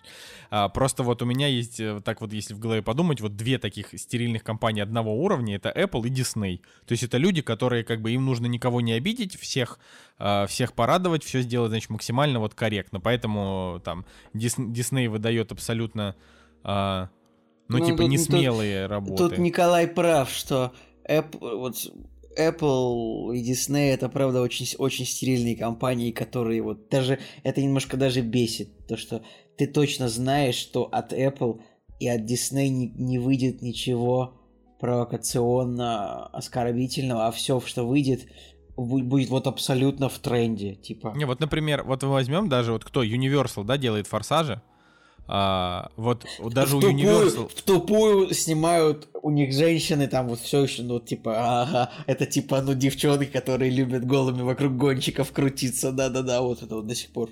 Вот это этом, я, да? да, я именно это я и хотел сказать, что вот, вот прям это, то есть что, что как бы, когда а, еще остались какие-то компании, которые вот если они понимают, что есть просто женщины с охренительными фигурами, и почему бы не показать их в кино, чтобы вот мужики порадовались, да?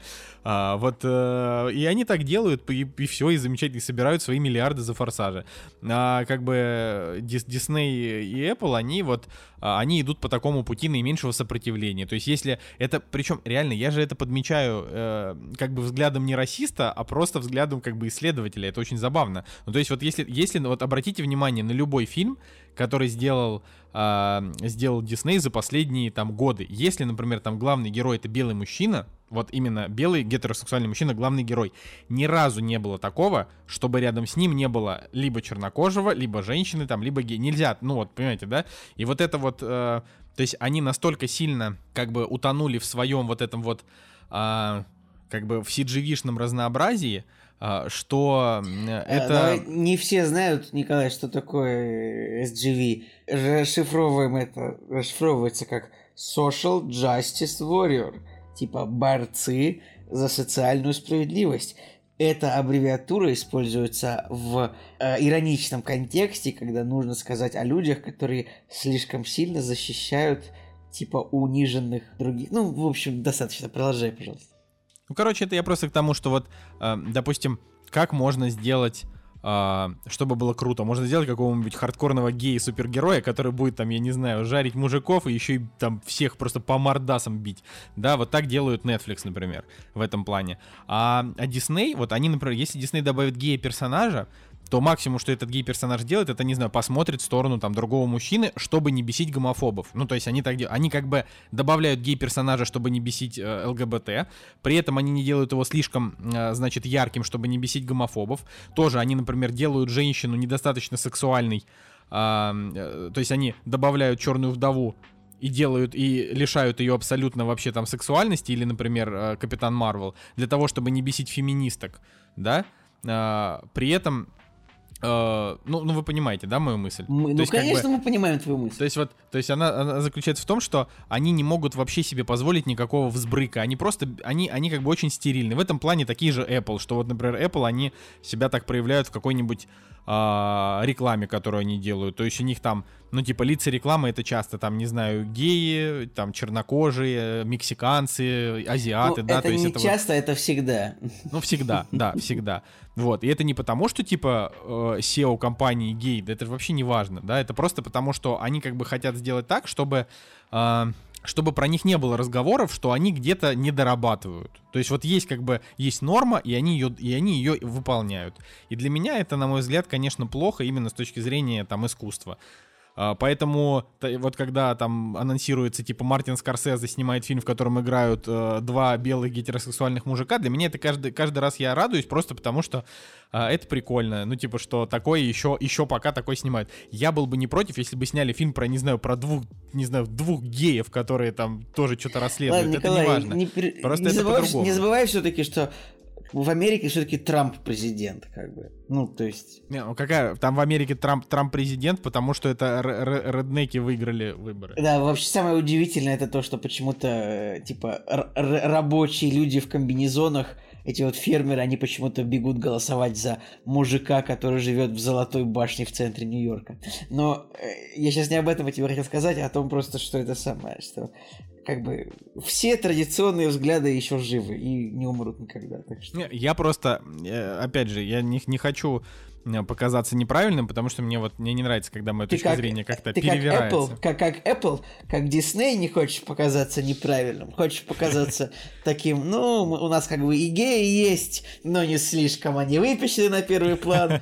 У нас как бы и женщины есть, но не слишком красивые, чтобы как бы, ну, не казалось бы, а что, Не, просто что вот, ну- женщины могут быть только красивыми. Ну, короче, вот мое мнение, что нужно, нужно делать, типа, нужно делать по-разному, чтобы было, нужно, чтобы разнообразие было интересным, чтобы оно было ярким. А то почему? Ну, знаешь, это даже немножко обидно, что если делают там, не знаю, э, вот как в «Форсаже» делают персонажи, там, не знаю, э, здоровые гетеросексуальные мужики, яркие все клевые, а когда ставят, э, я не знаю, Марвел э, героем какую- какую-нибудь э, не знаю, какую, какую-нибудь азиатку или какую-нибудь там, э, там представительницу ара- арабской нации, я не знаю, можно так сказать? можно. Вот. А, и они как бы все выглядят очень как-то блекло, очень скучно, и ты такой думаешь, ну ок. Я даже, знаете, вот последнее на эту тему. э, На кинопоиске тут, значит, появился анонс мультфильма от Disney «Дом совы». И я такой подумал, блин, а вдруг он такой же классный, как Gravity Falls? Почему бы не попробовать, да, раз его там рекламируют? И мы посмотрели, абсолютно супер-мега стерильная хренотень а, про девочку, то ли она мексиканка, то ли она кто-то, кто-то там главная героиня, которая, значит, попадает там в альтернативную вселенную а, с э, где женщина-колдунья, у которой как бы цвет кожи м, типа такой колдунский, то есть белый, типа не докопаться, да, то есть она не, не белый, как у, как у белых, а такой, как бы, э, как белизну, бе- белизной облили, вот. И, и, ну, ты понимаешь, что все. Как у главной злодейки в «Русалочке». Да, да, да, да, да, да, да, вот так. Короче, это вот э, такая история, что э, такие крупным компаниям из нее не выбраться, Ладно, поэтому Николай, я Николай, просто надеюсь, самое что главное, самое главное, что мы русские, с нами Бог. Женя вообще вот реально не хочет сегодня разговаривать. Я буду, я вот я, я решил, короче, я буду теперь все время обращаться к Жене, потому, потому что потому что Женя И тут я такой, ну и, и я Николай Цугулиев, ну да, ну да, пошел я нахер, типа.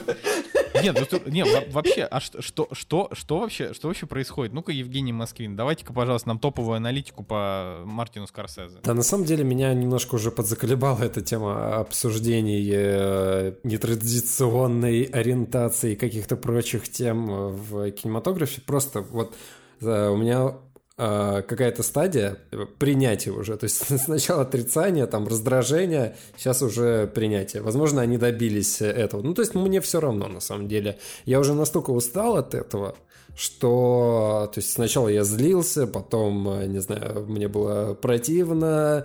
Сейчас вот все равно. Я просто не, не выбираю этот контент, потому что, ну, мне неинтересно, да. То есть я, я увидел новость про этот мультик, да, от э, Disney или Pixar, кто там, э, скипнул. То есть я, я, я посмотрел рисовку, мне рисовка не понравилась. Не то, что там персонажи какие-то... Слишком гомосексуальная рисовка, мне это не нравится. В точку. Я же могу про рисовку так сказать. Мне, мне не нравится, я ее скипнул.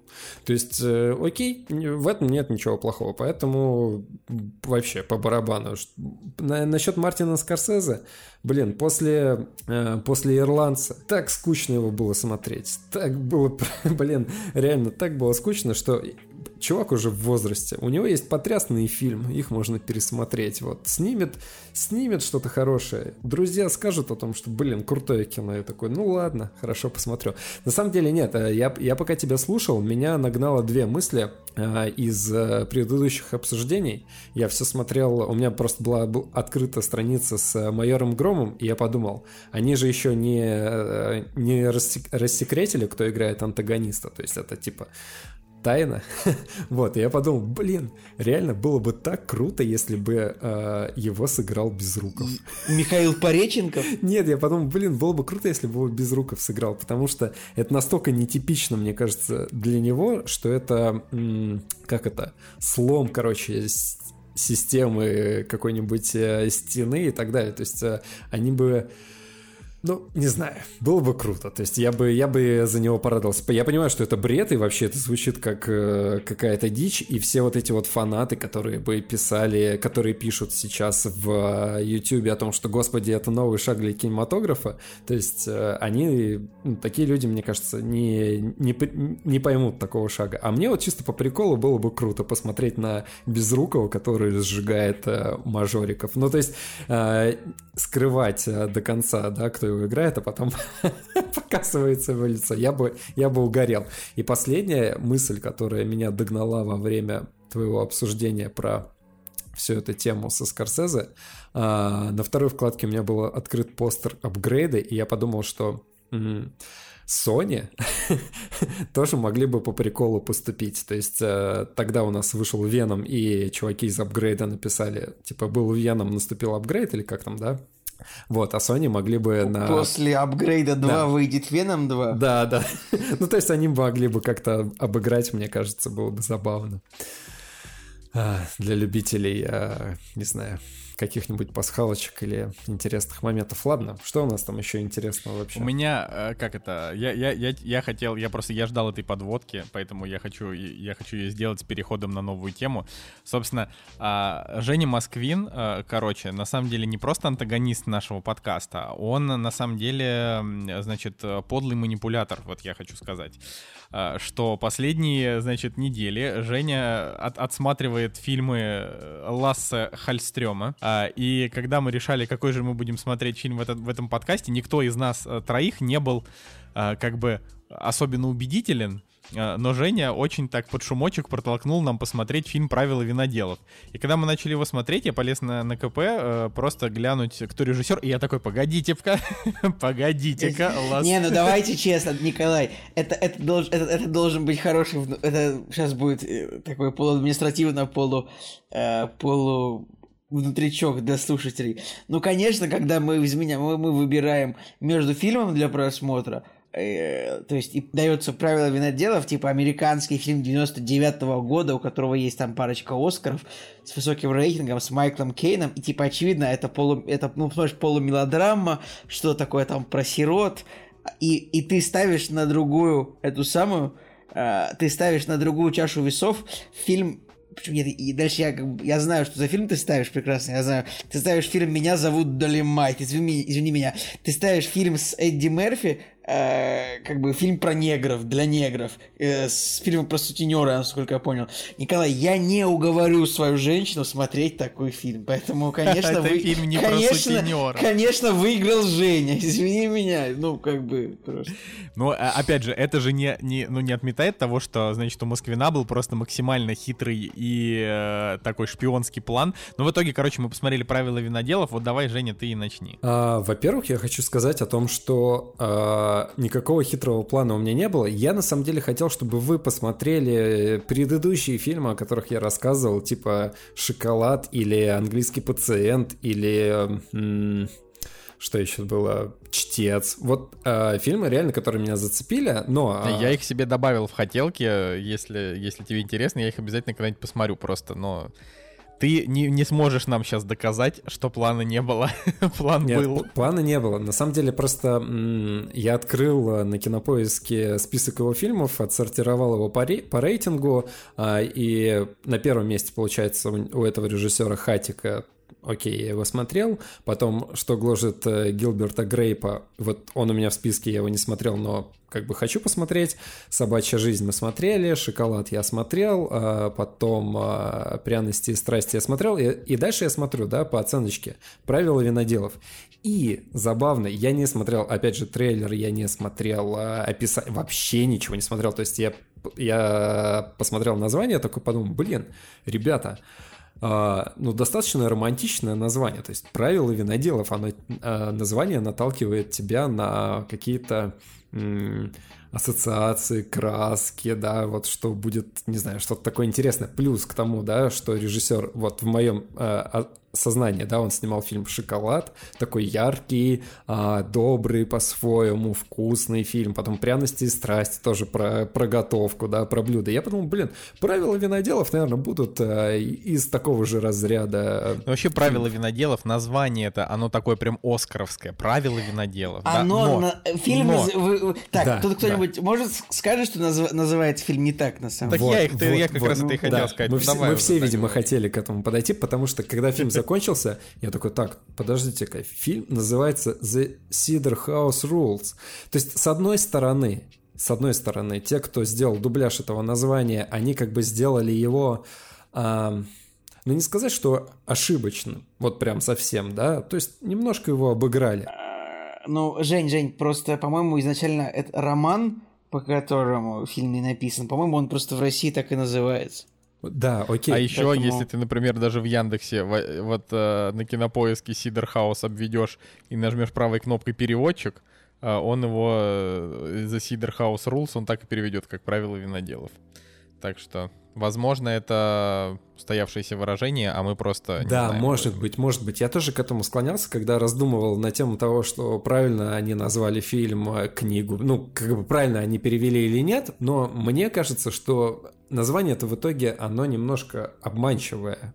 вот, потому что, когда мы начали смотреть фильм, фильм про сирот, фильм про врачебные все вот эти вот темы, связанные с родами и с э, абортами, и, короче, где-то где на минуте 10 или 15 это, я подумал, так, а когда будет вино? На самом деле, почему это название, оно, оно вот именно правило виноделов, оно, короче, оно абсолютно не соответствует э, изначальному названию, честно говоря, просто потому что, э, ну, почему фильм так называется? А, по ходу фильма персонаж попадает, скажем, на ферму. Блин, надо вообще сначала бы рассказать вообще о чем фильм, да, чтобы Давайте говорить, сначала, давайте сначала, наверное, расскажем, понравился он вам или нет. Вот э, начнем с этого, а потом уже Николай перейдет. Не, ну типа, стоп, давайте расскажем хотя бы о чем, о чем фильм вообще, ребят. Давайте мнение, а потом, э, что если кто-то захочет посмотреть, чтобы мы уже со спойлерами могли ну хотя бы давайте, блин, дайте рассказать экспозицию о фильме без спойлеров. Что такое? Давай, давай. Значит так, о чем фильм? Значит, нам показывается э, штат Мэйн, э, Новая Англия. Вообще, обратите внимание, какое невероятное количество вот фильмов, книг снято вот именно ну, есть вот в Америке, да, такая вот часть Америки, называется Новая Англия. Типа это регион на северо-востоке, который объединяет штаты. А, объединяет штаты Коннектикут, Массачусетс, Нью-Гэмпшир, Род-Айленд, Вермонт. Он близко к Нью-Йорку, городу находится. То есть, э, ну, например, Массачусетс, там какой-нибудь э, Бостон, вот, короче говоря, фильмы какие-нибудь типа умница Уилл Хантинг, например, вот он сидит. Короче, обратите внимание, э, что как много всего происходит в Новой Англии. Э, а может быть, это просто дело в том, что в Америке просто много фильмов снято, и в каждом поганом штате, вроде Монтаны или, или не знаю, в каком-нибудь другом поганом штате много всего снято. Короче, нам показывают сиротский приют, а, в котором работает э, пожилой талантливый врач, которого играет Майкл Кейн, а, и к нему попадает сирота, которого так очень быстро, там, 20 лет спустя, и Бак этот сирота, и его играет э, Тоби Магуайр, и этот сирота уже как бы, э, он подмастерье врача э, Майкла Кейна. Причем это как бы и сиротский приют, куда, как ни странно, вот, не знаю, просто это вот, видимо, раньше так было, что женщины, э, беременные женщины, которые понимали, что они не могли оставить у себя этого ребенка, они просто, ну, приезжали и рожали в приют, и там его и оставляли, ребенка. Я, ну, то есть я не Ну знаю, да, как это работало Все верно, раньше. все верно. Так, То так есть и было, это- да. я, такой, я такой думаю, так, погодите-ка, это же приют, а почему они приезжают сюда рожать? Вот. Ну и также вот в этом э, приюте одновременно э, персонаж Майкла Кейна, он проводит незаконные аборты. То есть и в этом, в общем-то, тоже строится, строится спор между персонажами о том, что аборт это вообще как, это вообще можно или нет. А вот. И Тоби Магуайр, которого тоже Майкл Кейн учит быть врачом, он все-таки в какой-то момент оттуда решает уехать, да. Ну, я не знаю, до какого момента пойдут спойлеры, э, где здесь. Ну, в общем, история о том, как э, Тоби Магуайр уезжает из приюта, как бы все очень расстроены, и Майкл Кейн, врач, расстроен, все сироты очень сильно расстроены, что их лучший друг, как бы, ну, как бы, конечно, он с ними дружит очень сильно, он уезжает. И вот он, как бы, ищет, где он будет полезен в другом месте. И он попадает э, на ферму, где собирают яблоки для производства сидра. И вот поэтому-то название никакого отношения к виноделам-то не имеет. Это, ну, просто придумано Это про, про сидроделов. Сидроделы. Правила И тут сидроделов. даже не да. то, что... Нет, в том-то и дело, что тут Сборщики фишка яблок, названия не в сидроделах, тут фишка названия то, что это правило дома, вы понимаете? Тут э, там же даже идет дискуссия в итоге, что почему эти правила написаны теми, кто в этом доме не живет. Мы живем в этом доме, мы устанавливаем здесь правила. А, и вот именно что вот есть смысл вот в этом фильме, который как бы вот он просто произносится чернокожим персонажем, да? И вот он, этот смысл, он как бы сметен названием. Как бы, как бы зачем Это так правда, делать? ну это тут- некрасиво.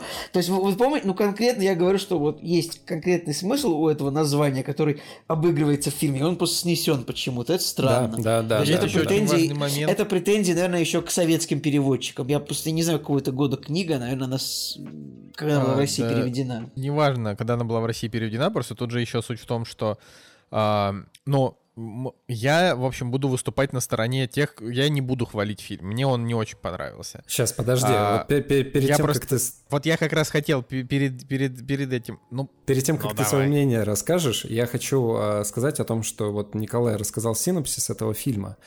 А, я хочу сказать, что у этого фильма есть еще и второй синопсис. То есть, смотрите, на- в, в рамках нашего подкаста синопсис этого фильма звучит так. Э, История о том, как молодой Человек-паук э, покидает э, школу людей X, который заправляет дворецкий из Бэтмена, и потом он, и потом он А, и встречается, с- встречается с женщиной, с чё- батя, который, который Да, это а потом глава он встр- газеты, в которой он будет работать. да. Да, он встречается с человеком-муравьем, э, встречается с Фуриос, и батя которого э, этот, как его... Да, Джи Кей Симмонс, э, Джона Джеймсон. Короче, у меня причем очень... буквально через, через, там сколько, через э, три года вышел «Паук», в котором они, значит, Да. играли. У Через меня, два. Нет, я хотел у меня взорвалась вообще вот ассоциативная линия, когда я этот фильм смотрел, я подумал, господи. Я тоже Короче, я хотел, я хотел не, не, не про там мнение, не мнение, я хотел просто сказать, что вот просто, блин, мысли, вот когда они раз- когда, когда разбегаются мысли, это, это плохо. Значит, суть в том, что а, Сидер House Rules, э, как бы реально, как сказал Николай Цигулиев, что это типа правило дома, ну типа правила дома, связанного с сидром, да, короче.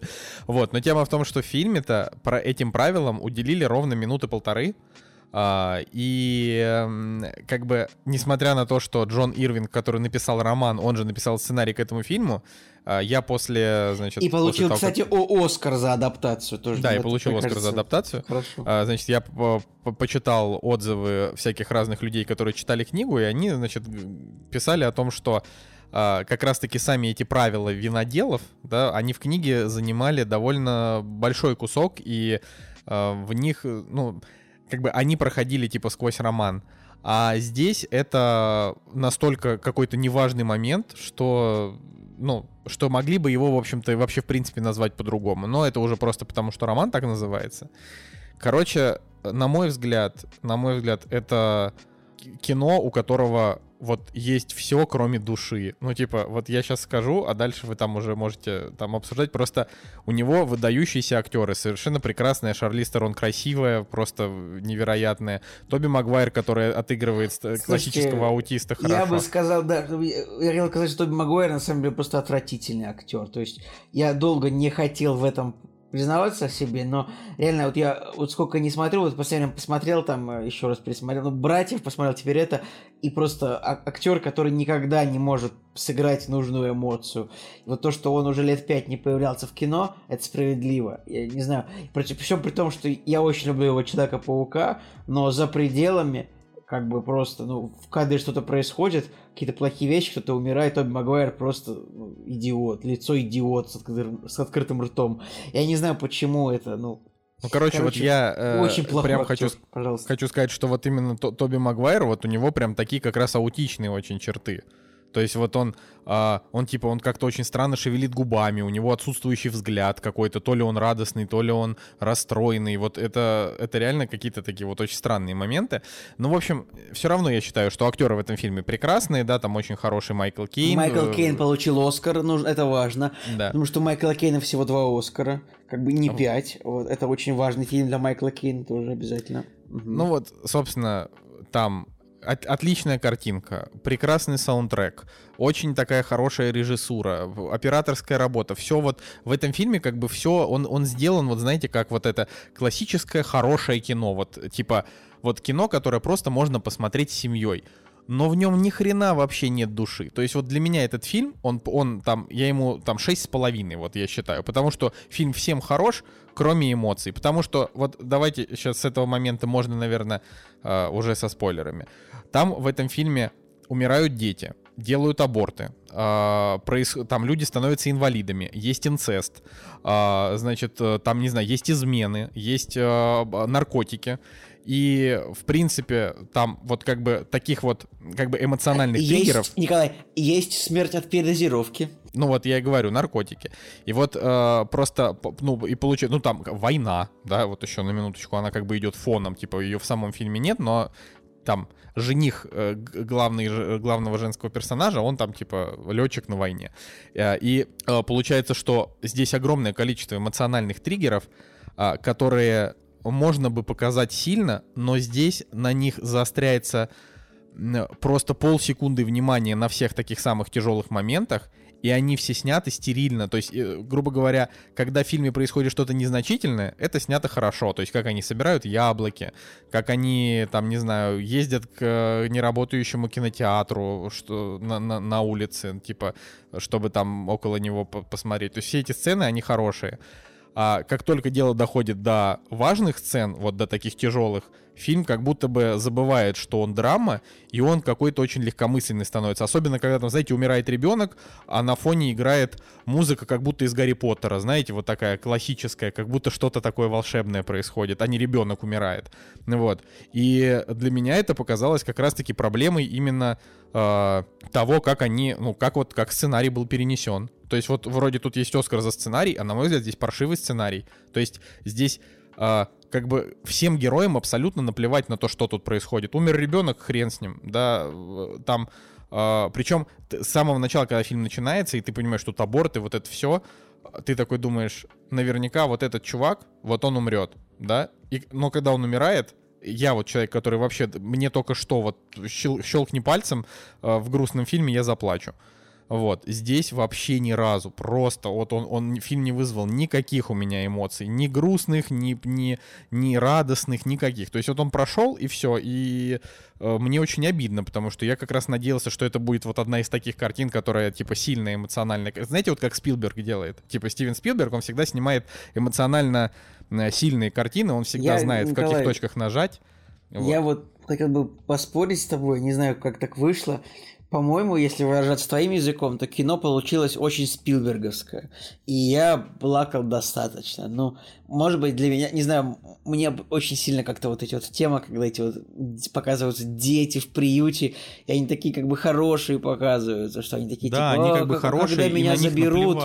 И А, и как бы, блин, нет, мне как-то мне прям грустно было, я плакал в, ну, в достаточном количестве моментов. И в финале тоже, конечно, как бы, когда, ну, происходит, в, при, когда герой приезжает, ну, туда, куда приезжает, я прям, не знаю, я прям прочувствовал, и мне как-то и, кор- короче, я не знаю, Николай, я все прочувствовал. Мне прям было все как-то так вот эмоционально. Я не знаю, как так получилось, что, блин.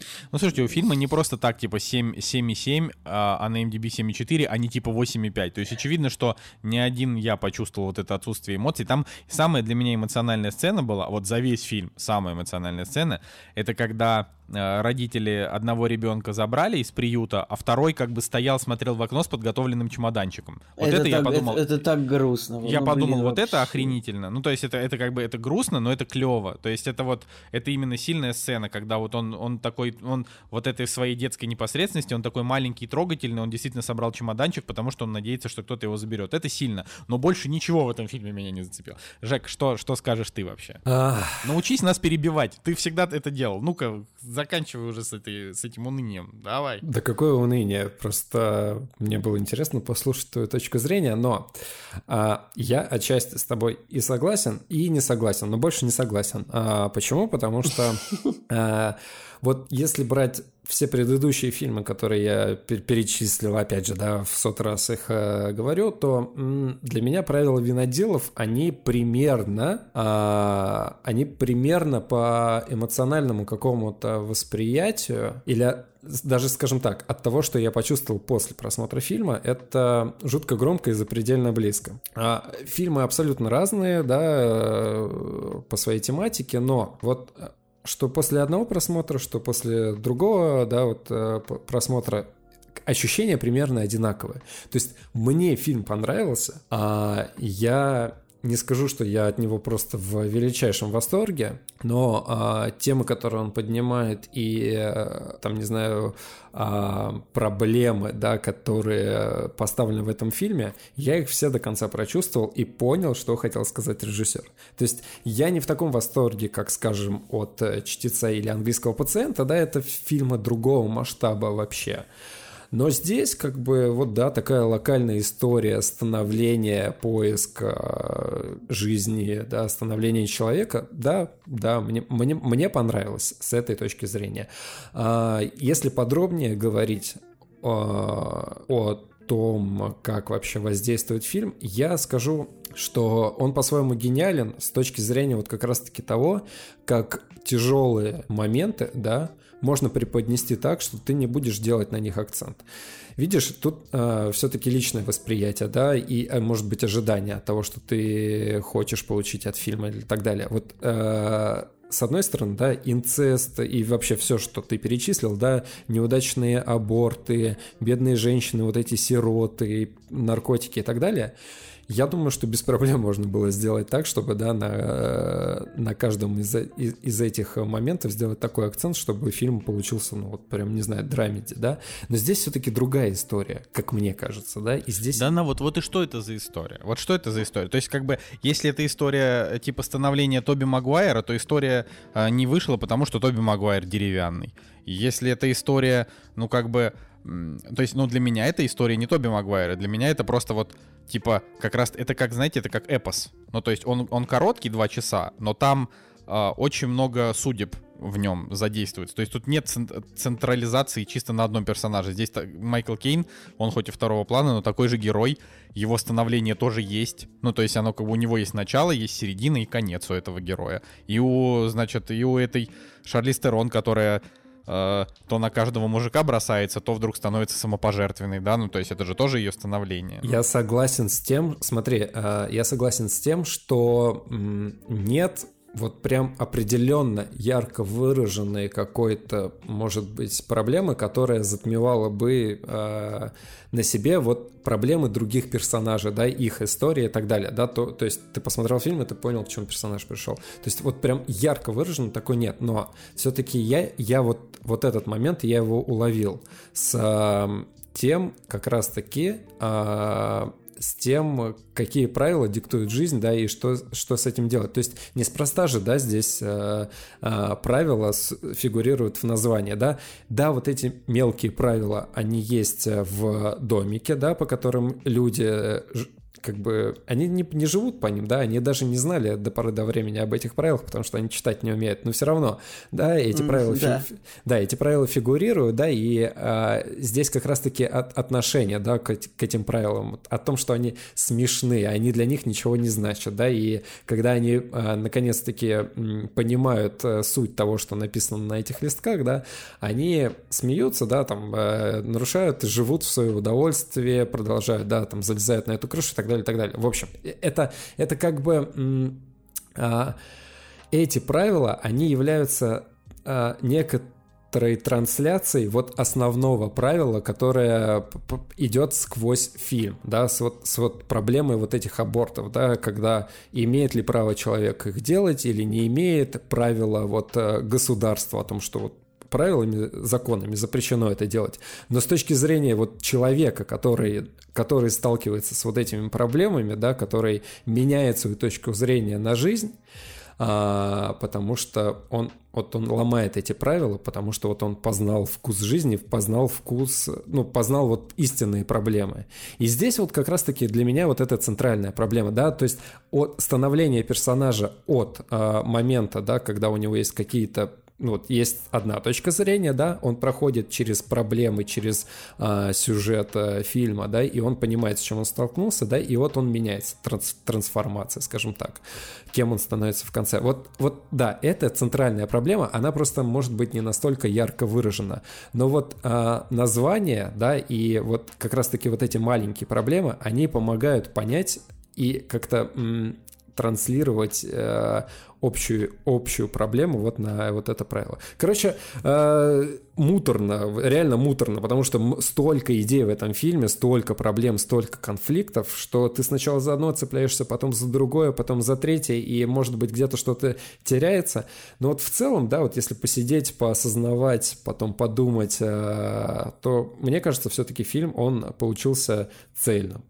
Короче, э, не для, может быть, не для каждого фильм, но я вот думаю, что смотреть стоит. Николай? Слушайте, я вот больше за Женю, конечно, здесь, чем за Николая, потому что, как я уже сказал, для меня все было эмоционально.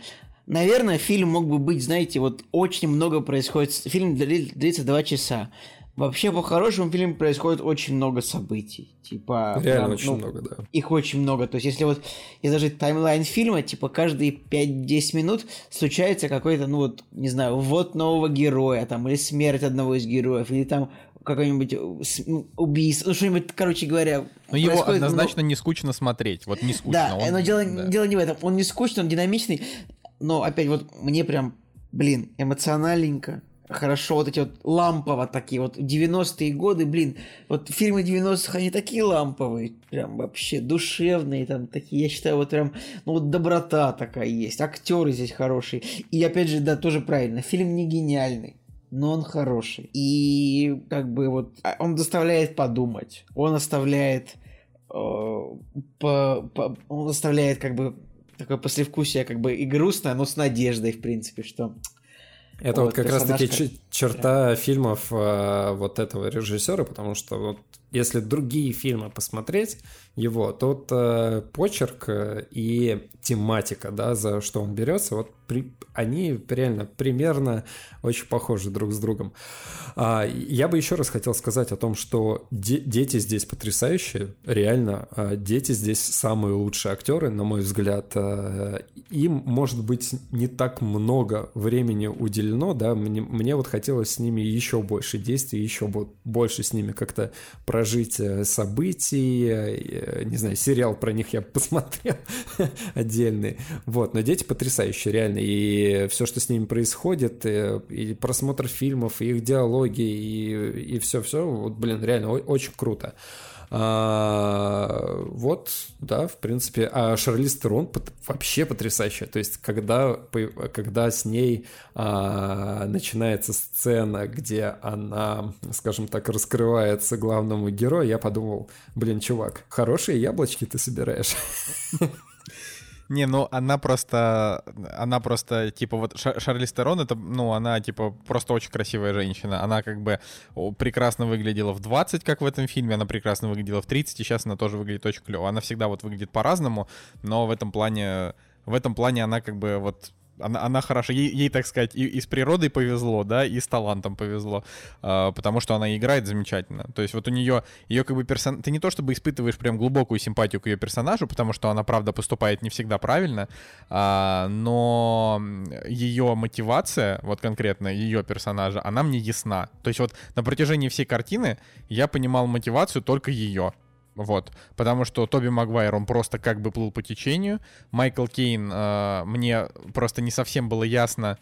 То есть его мотивация, она, она, она понятна, но мне не совсем понятна его история с с наркотиками. То есть вот... Ну, блин, Слушай, он был, чувак, очевидно, ничего, он ничего был себе. очевидно старый, у него все болело, и как бы ну, один из способов кажется, преодолеть боль мне, это... Мне кажется, нет. Мне кажется, просто из-за депрессий. Депрессия э, ну, из-за из, из того, что с чем он, с чем ему приходится сталкиваться. Ребят, но да это вообще. его история, это примерно то же самое, что Морфий Балабанова. Вот э, такая легкая версия. Ну, то есть... Не, просто понимаешь, вот смотри, так вот, вот это как раз именно это мне и не понравилось понравилось. То есть вот смотрите, э, фильм нам как бы показывает, что чувак типа там наркоман, потому что, ну то есть он там засыпает только с наркотиками, э, потому что он трагичный как бы герой, но при этом э, за, за пределами как бы его комнатки, в которой он употребляет наркотики, не было за весь фильм никаких сигналов того, что он испытывает какой-то,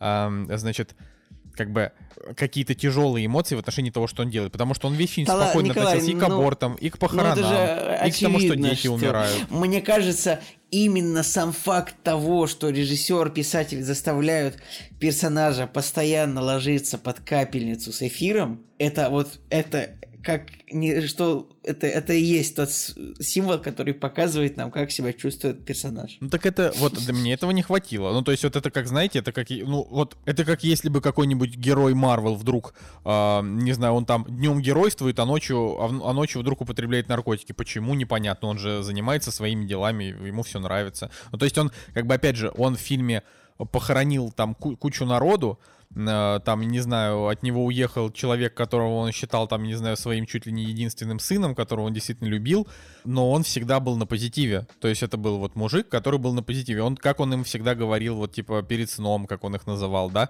То есть вот это все у меня в голове, а еще этот саундтрек с этими волшебными нотками, типа ту ту туру ту ту туру ту ну, понимаете, вот это все. Оно как бы, оно, оно не создает впечатление, что человек трагичный. Оно создает впечатление, что он стойкий.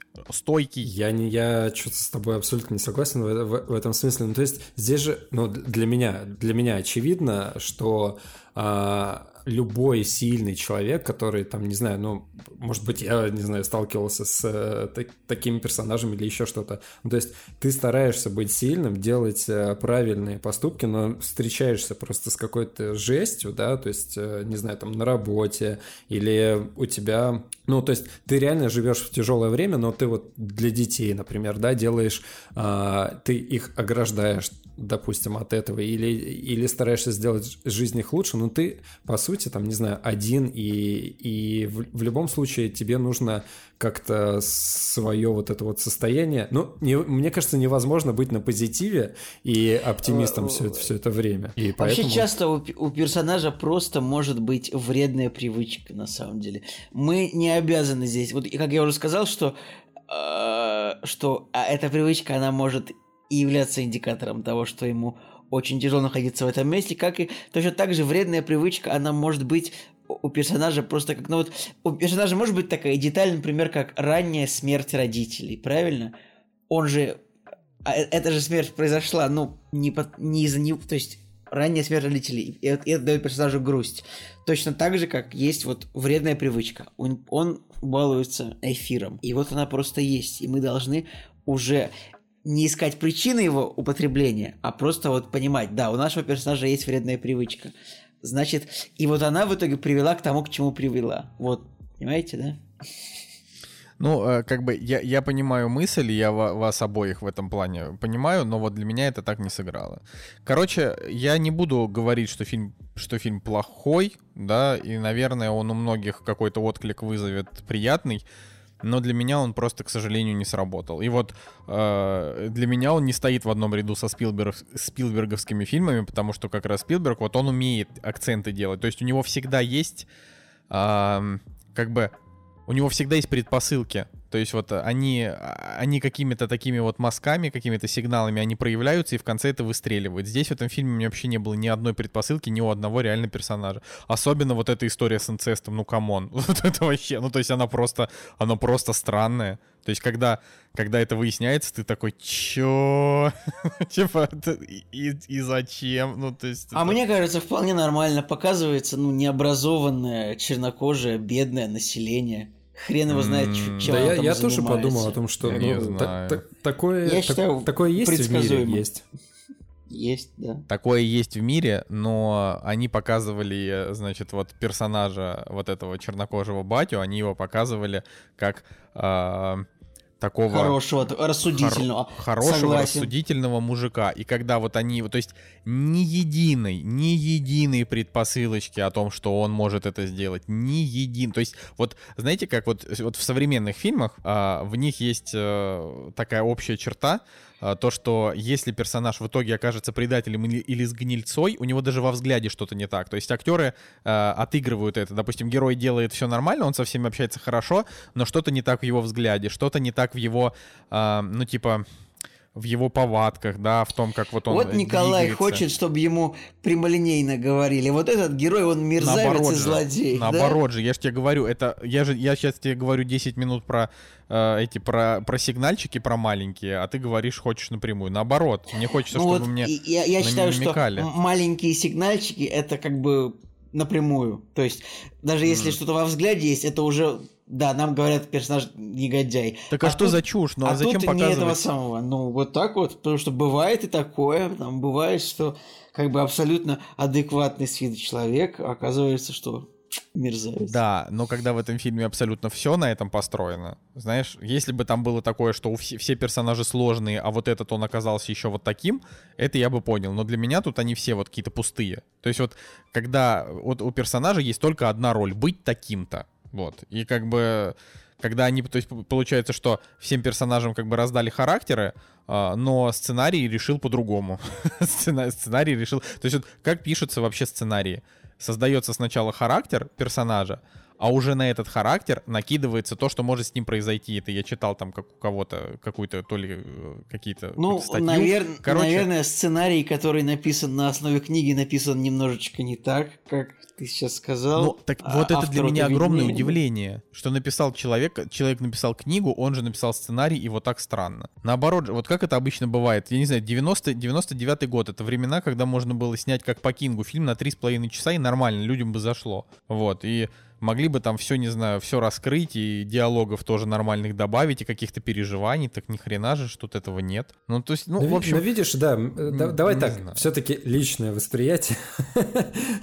мне, мне вот интересно, да, если кто-то решится пос пос посмотреть этот фильм, да, или кто-то уже смотрел из э, там, наших постоянных подписчиков, интересно еще другое мнение, по -по -по почитать, посмотреть, как люди воспринимают этот э, фильм. То есть забавно, да, то есть э, для себя я, со своей стороны, я всех героев прочувствовал. Вот смотрите, кстати, один единственный момент, который вот лично для меня в фильме не сыграл, а, точнее, мое ожидание не сыграло, я вот думал, что поворотным моментом для персонажа будет о том, что персонаж э, Шарли Стерон, еще раз забеременеет, только уже от э, Тоби Магуайра. И ему вот придется делать э, вот этот вот э, выбор, да. Я, что... кстати, тоже думал, что будет такой поворот. Но, учитывая уровень проводимых абортов в 45-м году, забеременеть после аборта, наверное, уже было невозможно. Вот, вот. И я тоже об этом подумал, о том, что... Э когда вот этот сюжетный поворот произошел так, как я думал, но с другим персонажем, а, я такой, так, вот здесь, вот здесь мое предположение не сыграло, а потом я подумал, блин, да нет, все равно же логично. Все равно, все равно вот это действие, оно привело к тому, что персонаж поменял, а, ну, как бы свое мышление, свои там, ну, изменился, короче, если грубо говорить. Ладно, в общем, а, надо отдать должное этому фильму. Он так или иначе заставил вспомнить меня фильм «Морфий». вот, и я его что-то захотел аж пересмотреть, потому что там похожая проблема, ну вообще реально похожая проблематика, вот, но она как раз-таки вот в более жестком, в более таком темном, в более таком депрессивном ключе, и если э, кому-то наоборот хочется погрузиться в дичь, вот прям вот в депрессию, то можно Морфий посмотреть, а если э, в сухом остатке э, после просмотра фильма погрустить, но с надеждой, то правила виноделов. Ну, я думаю, что на этом мы можем закончить про, про правила виноделов. А, да, я хочу рассказать... Э, значит... Блин, а мне вот вопрос такой, а когда Женя говорит э, вот такую фразу, как, как сказал, погрустить с надеждой, ты, ты делаешь, ну, типа, это ты пасхал, пасх, отправляешь пасх, пасхальное своей супруге? Нет, я не знаю. Ну, типа. Конечно, конечно. Ну, То есть э, с этим у нас связано очень многое. Оставь надежду всяк сюда входящий или приют надежды у нас написано на входной двери. Короче, да, да. Это, это, это, это, это даже немножко мило, да. Зная, зна, знали бы вы просто, какие хэштеги они используют в Инстаграме, ух, я до, до сих пор отойти не могу. А, Короче, э, тут, значит, у меня произошла, произошел редкий кейс в, моем, в моей книжной э, читательской карьере, э, что я начал читать книгу и просто прочитал ее вот за несколько дней вообще залпом. Uh, вообще вот в любое свободное от работы время вот я ее, я ее читал. Она называется, короче, The One единственный э, писатель Джон Марс. В России это, типа, этот чувак, вот впервые его издали на русском языке. Вот, и я ее совершенно рандомно заказал, потому что мне, мне понравилось описание. Э, оно было, оно, было такое, типа, что это, это как длинный эпизод Черного зеркала. А, дальше рассказывается, о чем сама книга. Я подумал, ну, блин, а почему бы и нет? Я давно не читал чего-то захватывающего, да, все вот как-то э, в основном читаю, короче, какие-то умные чересчур книги, которые не слишком, не слишком они интересные, они в основном такие на подумать, да, а тут прям такой чистый экшон. И, в общем, я, я просто вот всем, даже кто не особо читает книги, я прям всем советую, это просто вообще пушка. Там в чем суть? А, значит, а, в мире изобрели а, ген то есть не изобрели, а как бы открыли ген идеальной совместимости. А, значит, человеку нужно сдать а, тест ДНК, отправить его в эту контору, и ему будет искать, искать как бы по, совместимости программы его вторую половинку, типа идеально совместимую ДНК пару. Вот. И вот тут как бы рассказывается, тут типа есть пять главных героев, и главы идут друг за другом, то есть там первая глава один герой, вторая, второй, третья, третья, четвертая, четвертая, пятая, пятая, и дальше шестая глава это снова первый герой, и так вот они, ну, типа идут э, как бы не миксуясь, то есть там чисто в ровном порядке, поэтому э, там как бы, ну, по, по факту ты вот к концу, к концу книги ты прочитываешь типа пять, пять разных рассказов э, из... Э, ну, как бы из вот этого вот мира. И самое интересное, то, что, э, значит, э, совершенно очевидно, что писатель э, планировал, что когда он напишет эту книгу, ее тут же кто-то из стриминговых сервисов купит, и ее сразу же купил Netflix, они уже снимают, значит, по ней сериал. И там каждая глава, там главы буквально по две страницы, по три, да, то есть там книжка типа там 400 страниц, там от, от двух до, до, до четырех там страниц глава а, там они заканчивают, каждая глава заканчивается клиффхенгером, и ты просто вообще не можешь прекратить. То есть она вот, ты, ты, ты садишься, ты ее читаешь, пока, пока глаза не начинают болеть. Пока там, я не знаю, я просто перед сном там в основном читаю. Прям вот супер, чуваки, очень советую. Я не знаю, это прям вот э, реально немножко, немножко про черное, про черное зеркало, конечно, есть такие от, а, отсылки. Но... Ну, была там такая серия, что там люди, это приложение было, да, которое людей определяло к парочкам. Помните, нет? Я помню, что да, да, было, было, была такая серия, да. Но тут как бы тут немножко по-другому сделано. Здесь, а, значит, здесь, э, ну типа вот берется, вот я рассказал, да, что там берется история с этим ДНК, вот и как бы вот они показывают, показывают пять совершенно разных персонажей. Одна, значит, женщина а, типа узнает, это я вот самое начало рассказываю. Если кто-то не хочет вообще никаких спойлеров, а я не советую, да, их слушать, тогда просто, просто реально купите книгу, вы не пожалеете, она крутая. Вот, если хотите еще там чуть-чуть поподробнее, буквально скажу, что там, значит, первая героиня, а, она находит, э, ей там 37 лет, она находит э, совместимого с собой чувака, а, приходит, приезжает к его дому, чтобы с ним познакомиться, а он, оказывается, умер. И она, типа, начинает дружить с его с его семьей. И там начинается тоже там дичь какая-то определенная. Второй, короче, персонаж, это прям серийный убийца. Он супер-мега жестокий тип, он убивает там женщин. Э, в общем, все, что он там делает, это прям довольно по-ублюдски. Там описывается внутренний мир серийного убийцы, настоящего психопата. И он как бы э, встречает свою ДНК-пару, которая оказывается девушка-полицейский. Вот там на этом э, строится прям такая интрига. Третий чувак, э, значит, он со своей девушкой, они хотят уже пожениться. А, но перед свадьбой она говорит, давай все-таки сделаем тесты на ДНК. Они делают, и выясняется, что его ДНК пара — это мужчина, а он как бы не гей. То есть вот он, он типа всю жизнь вообще никогда не испытывал к мужчине никакого влечения, и это тоже конфликт. Четвертая там история, что просто девушка едет а, на другой конец света к своей ДНК-паре, он оказывается умирающим инвалидом. А пятая — это история про а, преуспевающую бизнес-леди, которая вот там типа тоже встречает там чувака. Ну, я прям вот больше, большего я точно не скажу, а, но там реальность, вот, э, не знаю, там просто 40, 40 сюжетных твистов вообще за, за, за, за всю книгу, и ты от этого не устаешь, тебе все больше и больше интересно, и когда она заканчивается, ты такой, блин, вот это я сейчас клево почитал. вот, прям советую. Вот даже вам советую, вот хоть вы два черствых сухаря, я прям вот... И она, кстати, есть да, в аудиоформате. Это, в аудиоформате мы-то, это мы-то два черствых сухаря. Сказал Николай недавно, меня убийство собак вообще никаких эмоций не вызывают в начале выпуска такой. Я, меня не вызвали никаких эмоций сироты из фильма, э, вообще никаких Блин, эмоций. Ну... Никаких... И тут мы два сухаря. Да, ты прав. Ну, и вот, и она, она есть и в аудиоформате, и в текстовом формате, и в каком угодно. Ну, я вот я искренне советую. Я знаю, что вам абсолютно наплевать на мои советы по, по книгам, но она правда крутая. То есть это... Э, но если... Да, но, но чтобы закончить, да, чтобы подытожить, она как бы... Она правда крутая, но это совершенно одноразовая история. Это просто триллер, который супер захватывающий. Он как бы закончится. Вы ничего с этого для себя важного не почерпнете. Она там не умная, никаких мыслей в себя она особо не, заключает. Просто это вот... Э, чисто как бы это вот форма форма развлечения, как она есть. То есть как в старые добрые, когда писали всякие такие захватывающие остросюжетные романы. Вот это такой же. Вот так, да, я на этом все. Окей, а давай я про Суспирию скажу. А, Все-таки мы анонсировали о том, что я посмотрел фильм.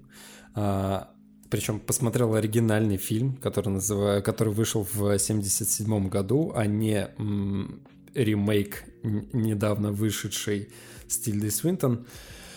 А, ребята, вот самое важное, что вам нужно знать, э, не стоит смотреть Суспирию 1977 года. Не тратьте свое время.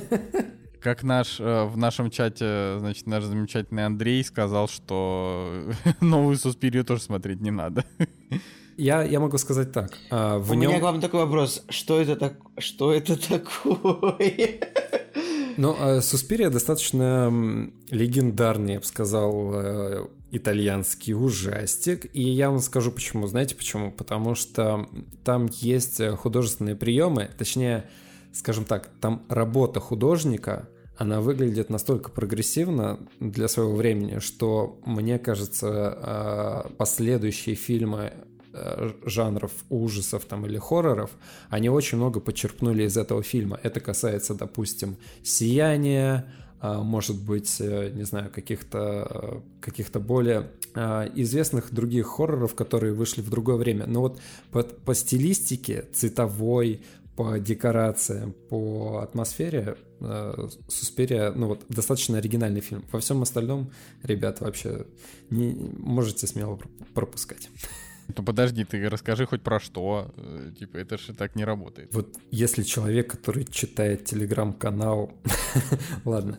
да, да, да просто фильм ни, ни, ни о чем. Вот, вот э, там и рассказывают на самом на, деле. На афише написано самый страшный фильм, который вы когда-либо видели. Жень. Он не, он не страшный. Это же это не фильм. Типа, вы его не видели и не посмотрите, типа. Да-да-да. Это не. Это. Просто. Жень, ну, ну что, ну ты не можешь, э, ты не можешь оставить это так. Ты же, понимаешь, там же кровь, э, повешенные люди, вот я смотрю, знаешь, там вся, всякие страшные типы. Нет, все, все не работает. Ну, э, смотри, там как бы история такая о том, что девушка из Америки приезжает в Германию поступать на факультет э, танцев, ну, то есть там балет, балет, по-моему, вот. И э, в ночь, в которую она приезжает, она видит, как э, из этой школы выбегает в ужасе одна из учениц, которая впос- впоследствии умирает, вот. И э, вот эта вот американская девушка, которая приехала поступать, она на себе начинает испытывать ту же самую судьбу вот той девушки, которая была убита вот в, в, сам, в самом начале фильма. А, и в конце концов это, это оказывается, что она, что это не школа танцев. Спойлер. Да, спойлер. Ну, я, я же сказал, что его стоит пропускать, э, поэтому, э, короче, и в конце просто твист сюжетный оказывается, что это не школа танцев, а это древняя, древняя скажем так, семей... Короче, древнее зло э, родовое, типа вамп... вампиров, там, вурдалаков и так далее. Вот. Короче, ребята, реально, вот просто если вы Звучит довольно интересно. Звучит интересно, может быть. Подожди, но... ты, ты, ты поставил фильму 6, в то время, когда ты Тайлеру Рейку поставил 3. Я требую объяснений. 6 за визуальную составляющую. То есть вот она там прям а, вот на 6 баллов набирает. Насколько да. она хороша. Да, а, там очень крутой, а, там очень изобретательная, скажем так, эм, изобретательно работают со светом, а, потому что вот нужно показать, да, как персонаж, допустим, существует в темноте, и чтобы это правильно показать, там просто включается красный такой фильтр, да, и он как раз, он тебя пугает, но э, я сначала не, недоумевал, думаю, почему все в красных цветах, а потом я понял, что когда вот появляется вот такой красный фильтр, это просто а, в темноте, ну, вот главный персонаж начинает а, существовать. Ну и, и вообще вот по таким маленьким каким-то моментам, да, вот по как я уже сказал, по декорациям, по, а, по работе вот художника реально очень прогрессивное кино. То есть э, реально для поклонников э, э, сияний или других каких-то вот хорроров знаковых, здесь я думаю, что можно найти отсылки вот от этих известных фильмов. Поэтому, поэтому Слушай, 6. Но я не буду его смотреть. и, но, и новую тоже не буду. Тем более, тем более, что очень странно тогда, по, по какой причине, значит, они решили делать ремейк, когда и оригинал-то был не супер, я смотрю по оценкам, не, не, супер прям успешен. Короче, это странная история. Ну ладно, я вот э, хочу э, прям в эфире вам пред, пред, предложить, может быть, начать смотреть «Острые козырьки», как вы думаете?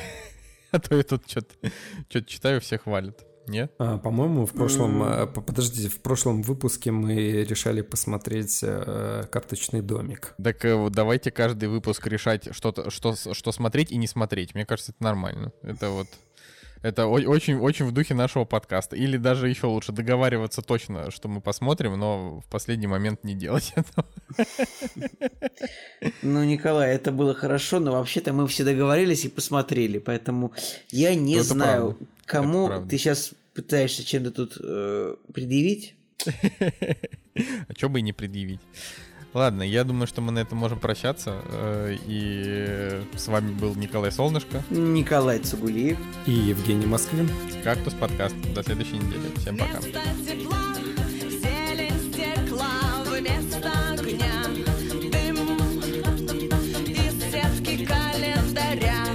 выхвачен день.